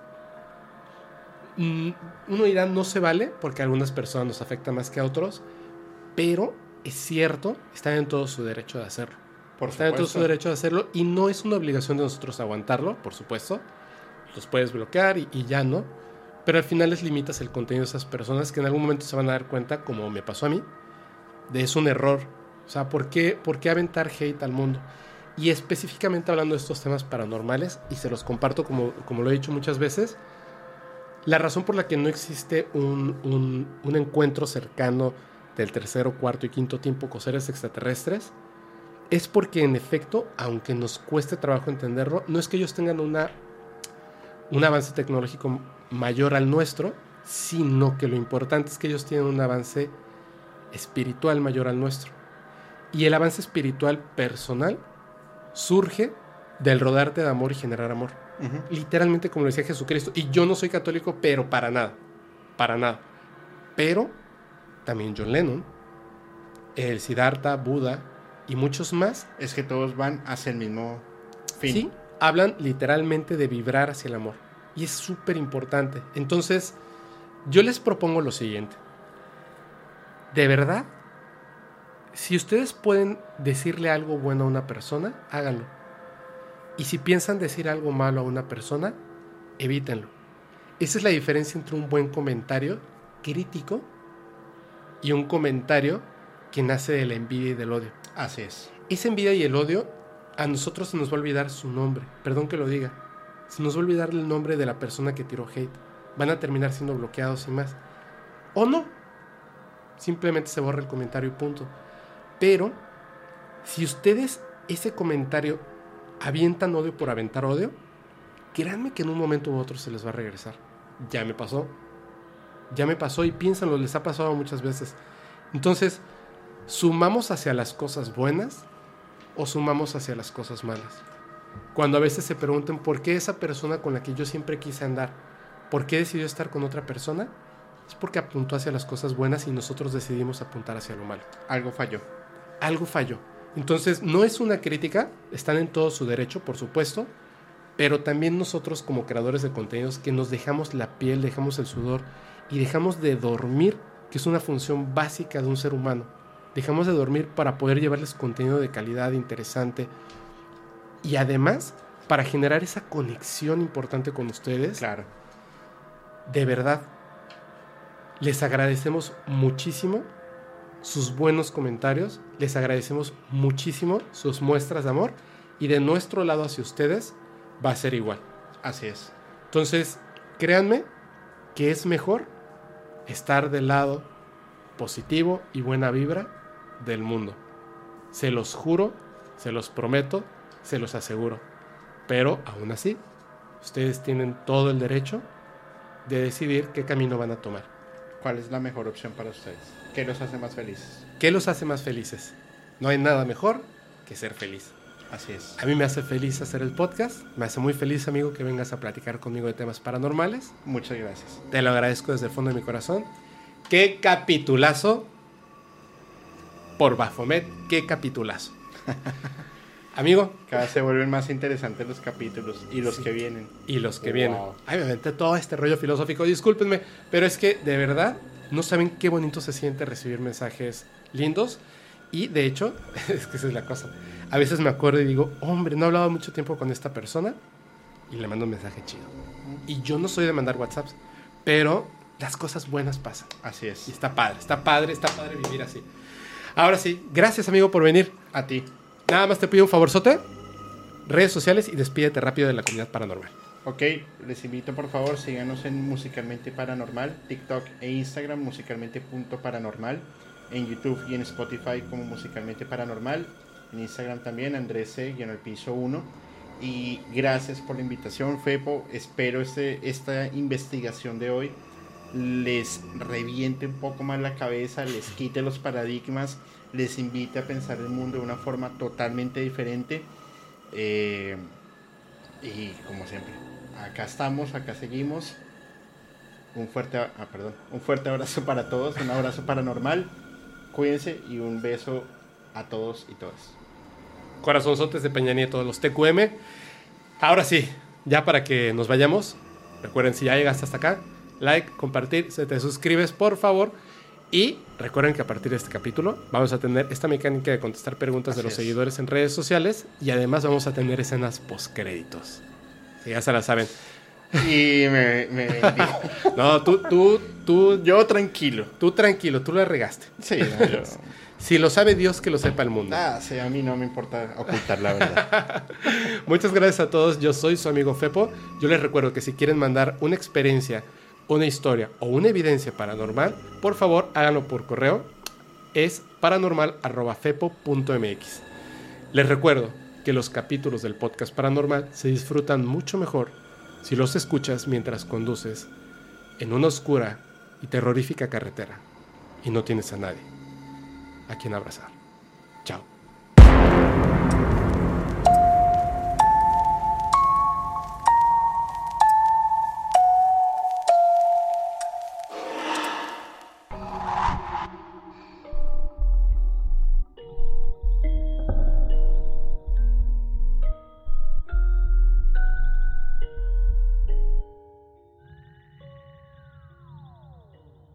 Confesión rápida. Me gustas. Era en serio, güey. Es para el final del capítulo. Son como los postcréditos de Marvel. Se queda. ¿Estás listo para convertir tus mejores ideas en un negocio en línea exitoso? Te presentamos Shopify. Tal vez no lo sabías, pero nuestro podcast More Than Mamis es un negocio y lo empezamos por supuesto para desahogarnos y hablar sobre la maternidad, no para convertirnos en expertas de ventas y del e-commerce. Así que sí, necesitábamos ayuda para vender nuestro merch y poner en marcha nuestra tienda. ¿Y cómo suena con Shopify? Llegó otra venta. Shopify es la plataforma de comercio que está revolucionando millones de negocios en todo el mundo. Ya seas un emprendedor desde tu casa o desde donde sea, Shopify es la única herramienta que necesitas para iniciar, administrar y hacer crecer tu negocio sin dificultades. Con Shopify puedo gestionar pedidos, envíos y pagos desde cualquier lugar, brindándote toda la información y estadísticas de tus ventas al detalle. Regístrate para un periodo de prueba con tan solo un dólar al mes en shopify.com barra sonoro, todo en minúsculas. Ve a shopify.com barra sonoro para llevar tu negocio al siguiente nivel. Shopify.com barra sonoro.